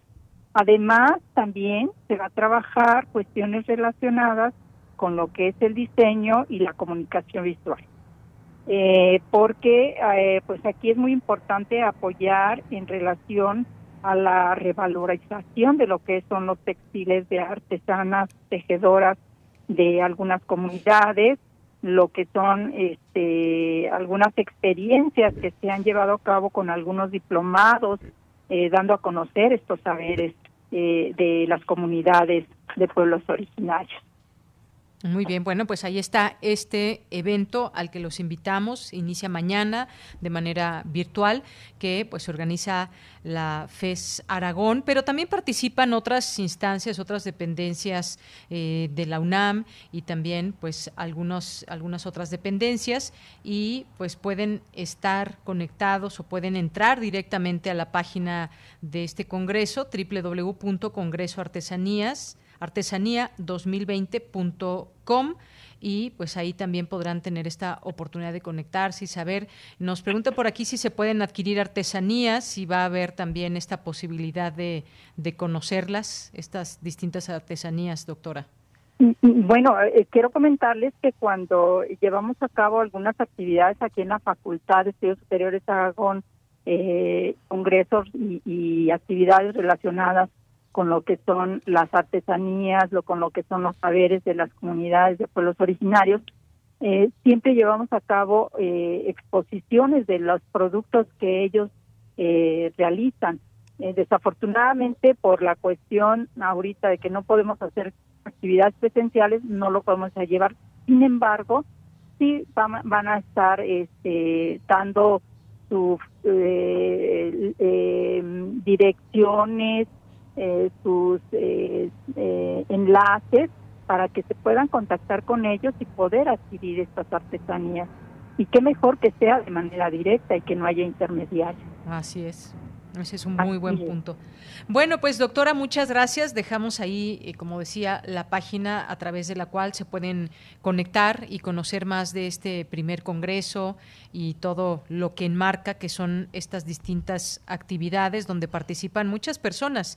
Este primer congreso, eh, que como usted bien decía, pues bueno, la idea era que fuese eh, presencial por las circunstancias por las que estamos atravesando, será en esta modalidad, en un formato virtual y pues desde aquí invitamos a nuestro público Radio Escucha a que se pueda sumar a esta actividad, esta posibilidad. ¿Algo más que quiera agregar, doctora? Pues únicamente agradecer a las instituciones participantes que pues eh, fueron muy insistentes en que lleváramos a cabo esta actividad de manera conjunta. Eh, está el Seminario Permanente de Arte y Diseño en México de la Facultad de Arte y Diseño de la UNAM, la Cátedra Extraordinaria Francisco Toledo de, La Paz también, la Universidad Iberoamericana, eh, está la Secretaría de Cultura del Estado de Hidalgo, eh, también se encuentra el Instituto Rosario Castellanos, eh, se encuentran también lo que es otras instituciones de, la de la Universidad también de, de Guadalajara. también encontramos eh, a lo que es la unidad de estudios interculturales del de el Instituto Rosarios Castellanos, en fin, eh, varias instituciones participantes en este evento y bueno, gracias a su trabajo y a sus actividades, eh, espero eh, que me disculpen si omito alguno de ellas, pero ustedes las encontrarán dentro de lo que es el programa y de lo que es el cartel del Congreso eh, y bueno, pues en, este caso la página nos van a seguir ustedes en, en por YouTube, por Facebook también nos, nos van a seguir y en la eh, página del Congreso que se pueden meter a internet, ahí vienen los canales para que nos puedan eh, seguir en estas actividades que se van a desarrollar. Perfecto, doctora, pues no me resta más que agradecerle y dejar esta invitación a nuestro público. Muchas gracias. Están cordialmente invitados. Muchas gracias por el estado. Para servirle, hasta luego, doctora María Elena Jiménez Aldívar, jefa de la División de Estudios de Posgrado e Investigación de la FES Aragón, presidenta de este primer Congreso Internacional de Artesanías, Voces, Saberes y Haceres. Ya nos mencionó estas dependencias que forman parte de, así que mañana no se olviden de conectarse eh, para conocer y ser parte de este Congreso. Continuamos. Porque tu opinión es importante, síguenos en nuestras redes sociales, en Facebook como Prisma RU y en Twitter como arroba PrismaRU.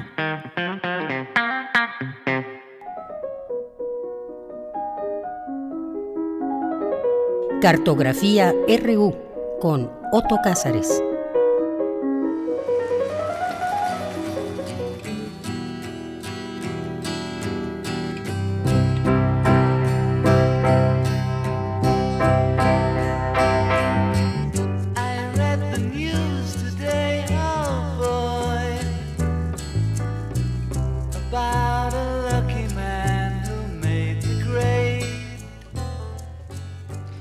Bueno, pues así hoy comienza esta cartografía de Otto Cázares. ¿Cómo estás, Otto?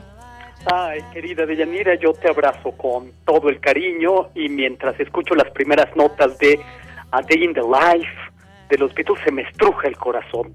Dedico esta cartografía a la memoria de la querida amiga Susana Cano, nuestra amiga del libro Sunam, a quien tanto agradezco en términos personales, muchos procesos, el, sobre todo el proceso de publicación de mi primer libro, cuánto recuerdo a Susana y nuestras andanzas por la feria de Guadalajara, en fin, pero no solamente eso, ahí lo digo en, en sentido estrictamente personal, pero cuántos proyectos en los que se involucró con tanto rigor y tanta disciplina nuestra querida amiga Susana Cano.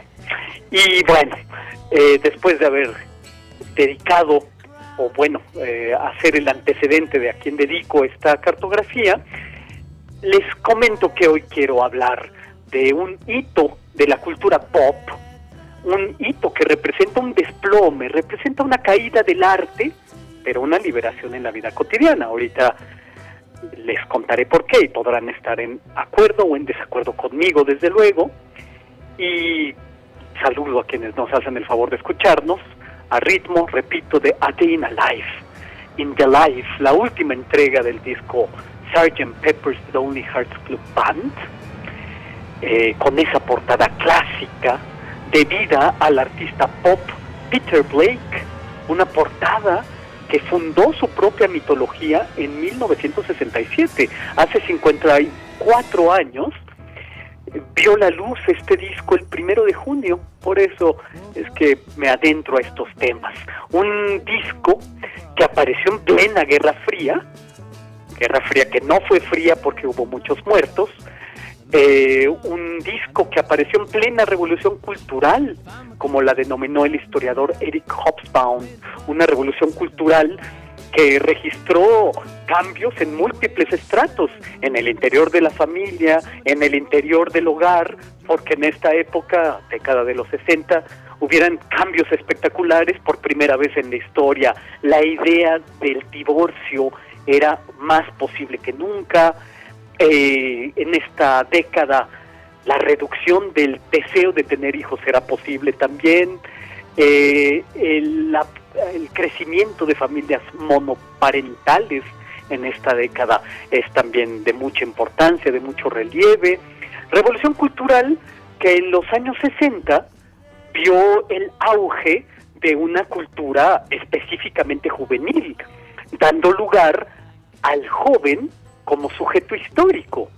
Y no es que antes no existieran los jóvenes, sería una tontería decirlo, desde luego, sino que en esta época los jóvenes, en tanto que grupo social, toma conciencia de sí mismo. Dice el historiador Eric Hobsbawm, que es uno de los más importantes para pensar el siglo XX, que en esta revolución cultural de la segunda mitad del siglo se comprende a la juventud no como una fase preparatoria de la vida adulta, sino como la fase culminante del pleno desarrollo humano. y esto habita en aquel célebre estribillo de aquellos mismos años de la canción My Generation, mi generación, del grupo The Who. Un estribillo que dice I'd rather die before get old, que significa preferiría morir a ser viejo. es una paradoja temporal porque ahora ese estribillo es entonado por dos ancianos con guitarras y bajos entre los brazos y que ancianos que han tenido el buen tino de dejar de interpretar en sus presentaciones. En los años 60 entonces se gesta esta revolución cultural y la emergencia del joven como sujeto histórico, eh, un momento donde a los jóvenes radicales los dirigen otros jóvenes, los dirigen miembros del mismo grupo, jóvenes dirigiendo jóvenes, como en los movimientos estudiantiles, eh, en este momento se yergue la figura del héroe joven, quizás como una supervivencia del romanticismo. Hendrix, Lennon, Janis son como Napoleón, Byron y Shelley, héroes jóvenes. Se gesta también el mito de las masas. Claro que en esta década de los 60, que comienza con las corbatas de listón y termina con la cultura hippie, hay también la cultura de la globalización juvenil, una cultura juvenil que es el mercado juvenil, cultura y consumo de masas donde el poder del dinero se mide en compra de discos. Y no es curioso que este disco, Sgt. Pepper's Lonely Hearts Club Band, haya sido un super éxito de ventas. Es desde luego el momento de una apoteosis de la cultura pop con su idea de belleza en los más media. Es unos años antes, Marilyn Monroe, en el 52, posa desnuda en una pose de odalisca y en los años 60 se inaugura con un cataclismo cinematográfico, con un desnudo, un inodoro y un asesinato en la bañera. Me refiero desde luego a Psicosis de Hitchcock, con esa filosa música de Bernard Herrmann, que por supuesto hablamos de los hitos de la cultura pop. El arte pop lo inventa el Independent Group, el grupo independiente del Instituto de Arte Contemporáneo de Londres. Y el inicio de este arte pop puede datarse de la exposición del año 54 que tuvo por título This is Tomorrow, esto es mañana, en la Galería Whitechapel. Y sobre todo con un collage, eh, que es la primera obra pop, un collage que se titula en forma de pregunta, ¿qué es lo que hace a los hogares de hoy tan diferentes, tan sofisticados? Un collage de Richard Hamilton en el que aparece un recorte de un personaje deportivo en el centro, un físico-culturista, un Mister Universo, un padre de Rambo, padre de Rocky, padre de Conan, padre de Terminator, que además son las versiones pop de Sansón y Hércules. Aparece entonces en el centro de este collage, el primero del arte pop, un Hércules cargando una paleta Tootsie Pop. Este arte, el arte pop, se contagió América muy rápidamente a través de la Galería Leo Castelli. Y el pop trajo consigo categorías de las que seguimos hablando. El kitsch, por ejemplo. Kitsch es una palabra que se utiliza para denominar arte o artefactos fabricados en serie que imitan sin éxito los estándares de la cultura de élite. U otro término del que seguimos hablando, herencia del arte pop, es el camp. El camp es un término teatral venido de el teatro homosexual, que es una apreciación irónica de la cultura de masas. En este sentido, la portada del Sgt. Peppers eh, es camp, porque es un guiño irónico de la cultura popular. Aparecen cuatro figuras de cera de los Beatles que están acompañando a unas fotografías de los Beatles vivos yendo a un funeral. Estamos ante el funeral de los Beatles. El arte pop fue denominado así desde 1955 y utiliza generalmente un repertorio de imágenes venidos de la publicidad, de la televisión, de los cómics, de las fotonovelas. Un pensador radical de izquierda como Herbert Marcuse decía que el arte pop invalidaba la alta cultura. Pero esto no es del todo correcto, porque en la portada de los Beatles, del Sgt. Pepper, hay guiños a unas nupcias, yo lo llamaría así, de la alta cultura y la cultura popular, porque aparecen figuras como la de Carl Gustav Jung, el psicoanalista, y Edgar Allan Poe junto a Fred Astaire.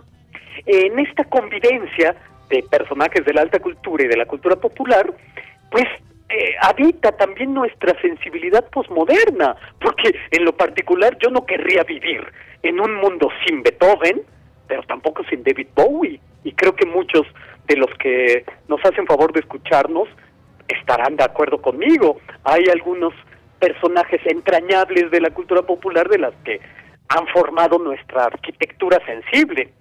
Cuando, perdónenme, cuando en una pintura clásica se ponen en el mismo espacio personajes muy disímbolos, por ejemplo, en un cuadro aparecen, perdónenme, por ejemplo, en un cuadro donde aparezca San Pablo, pero también San Sebastián con la Virgen, personajes distintos, se les llama a estos cuadros sacra conversazione, una sacra conversación. La de los Beatles, la portada de los Beatles, es una profana conversación. Aparece Marlon Brando, Karl-Heinz Stockhausen, un músico culto y de vanguardia. Aparece eh, Stephen Crane, el poeta, o el satanista pop Aleister Crowley Aparece el escritor de culto William Burroughs, H.G. Wells, Dylan Thomas, Aldous Huxley, que escribió El Mundo Feliz, pero también escribió un tratado de experimentación psicodélica de título Las Puertas de la Percepción, que es una frase de William Blake y que dio nombre al grupo The Doors, Las Puertas. Pero aparece también Mahatma Gandhi. En suma, en esta portada aparece una conversación de personajes completamente disímbolos. El autor de la portada fue Peter Blake, cercano al grupo de Richard Hamilton, el primero en hacer una obra pop con este físico-culturista que carga la paleta Tutsi. Muy cercano a estos artistas del pop como Liechtenstein, eh, Warhol, Rosenquist, Paolozzi, y lo que hace es un collage en coro en un teatro de interacciones donde se entretejen tiempos, donde se entretejen fantasmas. En esa portada de los Beatles se inventa, en cierto modo, una sensibilidad hecha de convivencias y de proximidades, personajes distintos para cada porción de lo que hay. Cada uno de los personajes que aparecen en esa portada lleva a cuestas una situación biográfica enciclopédica. Eh, en esa portada, todos los personajes se convierten en personajes de una casa de muñecas, una casa de recortes inertes, figuras de cera, como les comento, las figuras de cera de los Beatles, pero también ahí lo que se pone en acto es, creo yo, la celebración de una desaparición. Porque eh, se pone en imagen finalmente la agonía de los héroes pop que fueron los Beatles. Los Beatles y todos los que lo acompañan están en el funeral de los cantantes. A Day in a Life, que es la última canción del disco, pone en música esa consigna situacionista de que el arte ha muerto, liberemos la vida cotidiana. Me parece que esa es la importancia de esta gran portada tan legendaria como las portadas que después vendrán en respuesta de los Rolling Stones o las grandes portadas de Jimi Hendrix y la experiencia de Jimi Hendrix. Y me parece que esta portada pone énfasis en algo. La cultura pop todo el tiempo está muriendo. Y lo sabían los Beatles, que eran bastante conscientes de lo que hacían. Y esto es lo que yo tengo que decir este lunes 31 de mayo de 2021, a 54 años de aparición de esta portada. Muy bien, pues muchas gracias Otto. Un abrazo. Un abrazo, hasta pronto. Hasta luego.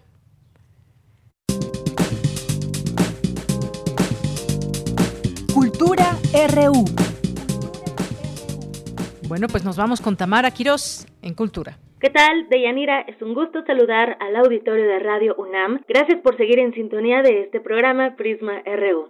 Para iniciar la semana les tenemos información de una exposición que se encuentra en el Seminario de Cultura Mexicana.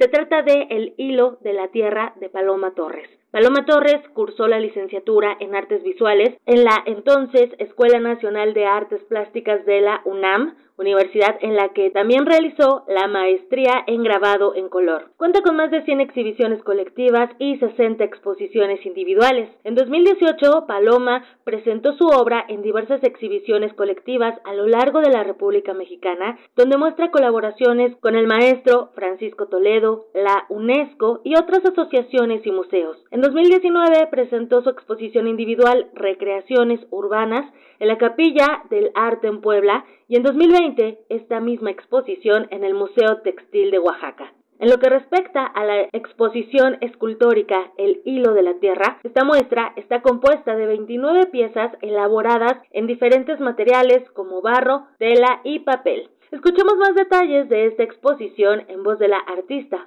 Paloma Torres. Paloma, muy buenas tardes. ¿Cómo está? Muy bien, muchas gracias. Aquí esperando. Muchísimas gracias por tomar la llamada y sobre todo por regalarnos unos minutos de su tiempo. Queremos dar difusión a su trabajo. Sabemos que recientemente inauguró una exposición que, que lleva por nombre El hilo de la tierra y Paloma nos gustaría saber de qué va esta exposición, qué es lo que encontraremos. Mire, es una exposición que se encuentra montada en el Seminario de Cultura Mexicana en la Galería 526, que está en Mazarik, y son 29 piezas que van de textiles a escultura en cerámica. Entonces el hilo de la tierra no es solamente que sea pues por los materiales que hay, sino realmente por ese cordón umbilical que nos une a la tierra, ¿no? Ese hilo con el que estamos yéndonos hacia la tierra, que nos une a nuestras raíces, a nuestro territorio, a donde pertenecemos. Claro. Paloma, esta es la primera vez que expone sus textiles en la Ciudad de México. ¿Cómo se siente al respecto de estar además bajo el cobijo del Seminario de Cultura Mexicana? Mira, me siento muy agradecida de estar en ese fantástico lugar.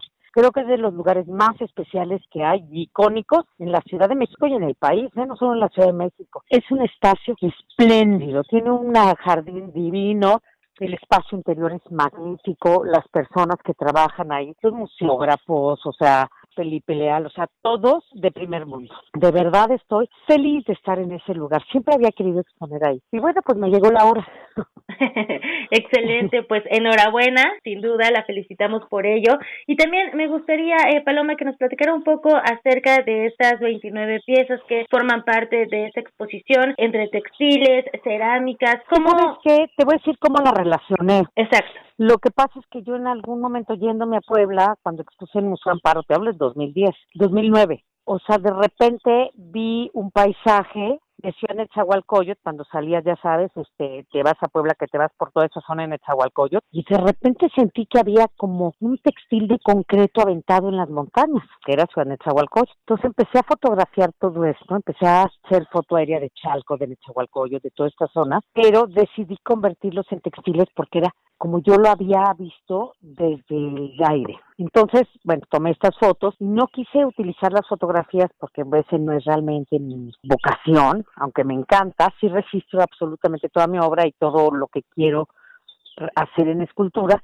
Entonces tomé estas imágenes y luego las traduje en textiles. Hice el primer textil que es Camino a Puebla, que es esta imagen grande de Ciudad de un gobelino que hice en Guadalajara con el maestro Morquecho el maestro Toledo vio esa pieza y me invitó porque estaba en esa época, iba a ser la pieza para la biblioteca de Carlos Monsiváis y había puesto el taller de afelpado en el Casa en Etla. Y bueno, me invitó y trabajé cuatro piezas en Etla, pero yo al mismo tiempo que estaba, me estaban haciendo, porque yo realmente no los hice, ni hice tampoco el otro textil, estaba cargando los colores y empecé a trabajar con la merma del taller, donde hice esas esculturas pequeñas que verán en la galería, que son mis columnas, pero mis columnas en fieltro. Entonces, este, hicimos un intercambio con el maestro Toledo de que ellos me daban la merma para que yo hiciera mis cosas y yo daba cursos en el taller Canela, o sea, no cobraba, ellos me llevaban para allá, entonces era como un trueque, que eso era fantástico, o sea, y volver a ese momento del trueque, ¿no? Y más con el maestro Toledo, imagina. Por supuesto, en este sentido de, de, hacer el arte en comunidad, en comunión. exacto, que así era todo. Entonces, por ejemplo, di mucho tiempo clase, bueno, di algunos cursos ayer en, ahí en el taller Canela, además tenía en ese momento la beca del Sistema Nacional de Creadores, y bueno, yo trabajé muchísimo en ETLA,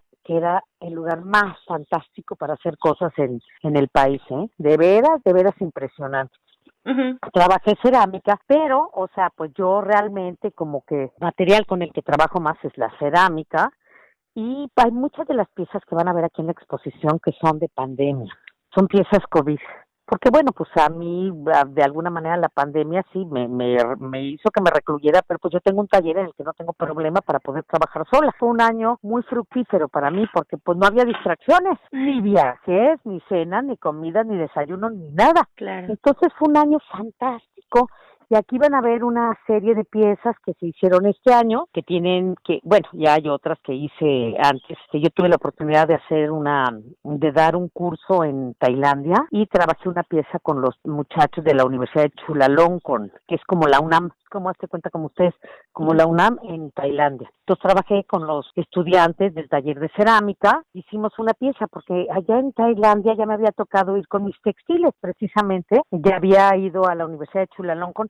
tú lo hacían como chiquito y les dije, pues vamos a hacer una pieza grande, yo les enseño. Y los trabajamos con los alumnos, entonces estaba el embajador Noalart, y bueno, fui, trabajé, fue muy exitoso, pero allá todo lo, todo, a todo le ponen hoja de oro, a los mudas y a todo. Entonces de repente, no me preguntes por qué razón, empecé a ponerle hoja de oro a mis piezas cuando llegué. Entonces ahí vas a ver unas piezas que tienen hoja de oro, digo, no, no están tapizadas de hoja de oro, pero sí tienen esa huella, ¿no? Porque me gusta esa cuestión del mapa y el territorio y como que delimitar con la hoja de oro toda esta cuestión del territorio que habitamos, porque de repente la pandemia también nos hizo reflexionar sobre qué lugares habitamos y qué lugares no. Las casas, yo por lo menos mi casa para mí pues era como un lugar de paz, pues yo estaba básicamente en el taller y con esa reclusión estuve entre el taller y mi casa, en mi casa mucho tiempo y fue maravilloso porque fue eh, tomar posesión de muchos espacios que yo tenía como abandonados. Y eso mismo pasa en las ciudades, o la transitamos o la habitamos. ¿Cómo, cómo circulamos en la ciudad? Habitándola y tomando posesión de ella o solamente pasándola de largo. Entonces un poco este, esta expresión tiene que ver esta cuestión de los mapas del territorio, que ahora es como una preocupación de cómo vemos los espacios y cómo los poseemos. Pero hay otras piezas que también son habitables, entonces para que tú las circules, pero además para que seas parte de ese espacio, porque toda la obra, bidimensional o tridimensional, genera espacio. Entonces, cuando tú estás ante una pieza que es sobre todo como una instalación, tienes que recorrerla forzosamente. Y nuevamente volvemos al habitar, al habitar dentro de una pieza de arte y convertirte en parte de esa pieza. Esta es la exposición en un lugar de veras formidable, que además es como un remanso en la Ciudad de México. ¿eh? De veras que si no lo conocen, se lo recomiendo, porque además, bueno, el seminario tiene muchísimas otras cosas que, que, que le da a la comunidad de una manera gratuita. Conferencias de grandes maestros como Sergio García Ramírez o tienes a, a, Eduardo Matos, tienes por ejemplo a Sergio Vela, en fin, al mismo Felipe Leal que ahorita acaba de entrar como miembro del Colegio Nacional. Es muy interesante porque tienes mentes muy lúcidas que lo que hacen es dar a la sociedad su conocimiento. Entonces, pues el seminario es un lugar maravilloso que, que, deberíamos de ponerle más atención. Claro, y aprovechar. Paloma Torres, con este recorrido a través de su voz, se antoja ver esta exposición, El Hilo de la Tierra, sobre todo ser parte de esta trayectoria de usted y bueno, además de estos vestigios y estas huellas también y de todo lo que nos une a través del arte. Le agradezco mucho que haya tomado la llamada. Muchísimas gracias. Y yo soy universitata, ¿eh? soy de la Escuela Nacional de Artes Plásticas y de la Academia de San Carlos la Maestría, entonces soy Puma. Esta es su casa. Muchas gracias, ya lo sé. Así es.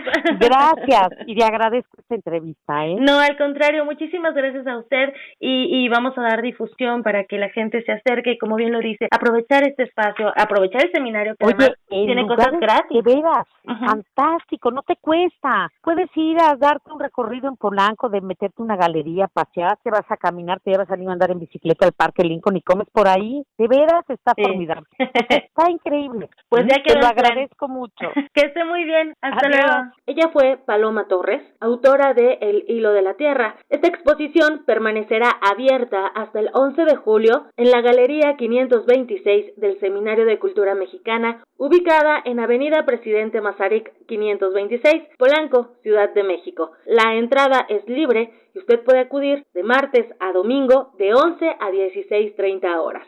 Recuerden seguirnos en nuestras redes sociales, arroba PrismaRU en Twitter, y a mí me encuentran en arroba tamaraquiros-m. Por hoy me despido, les deseo que tengan una excelente tarde. Hasta mañana.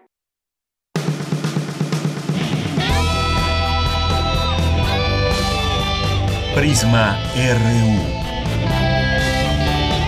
Relatamos al mundo.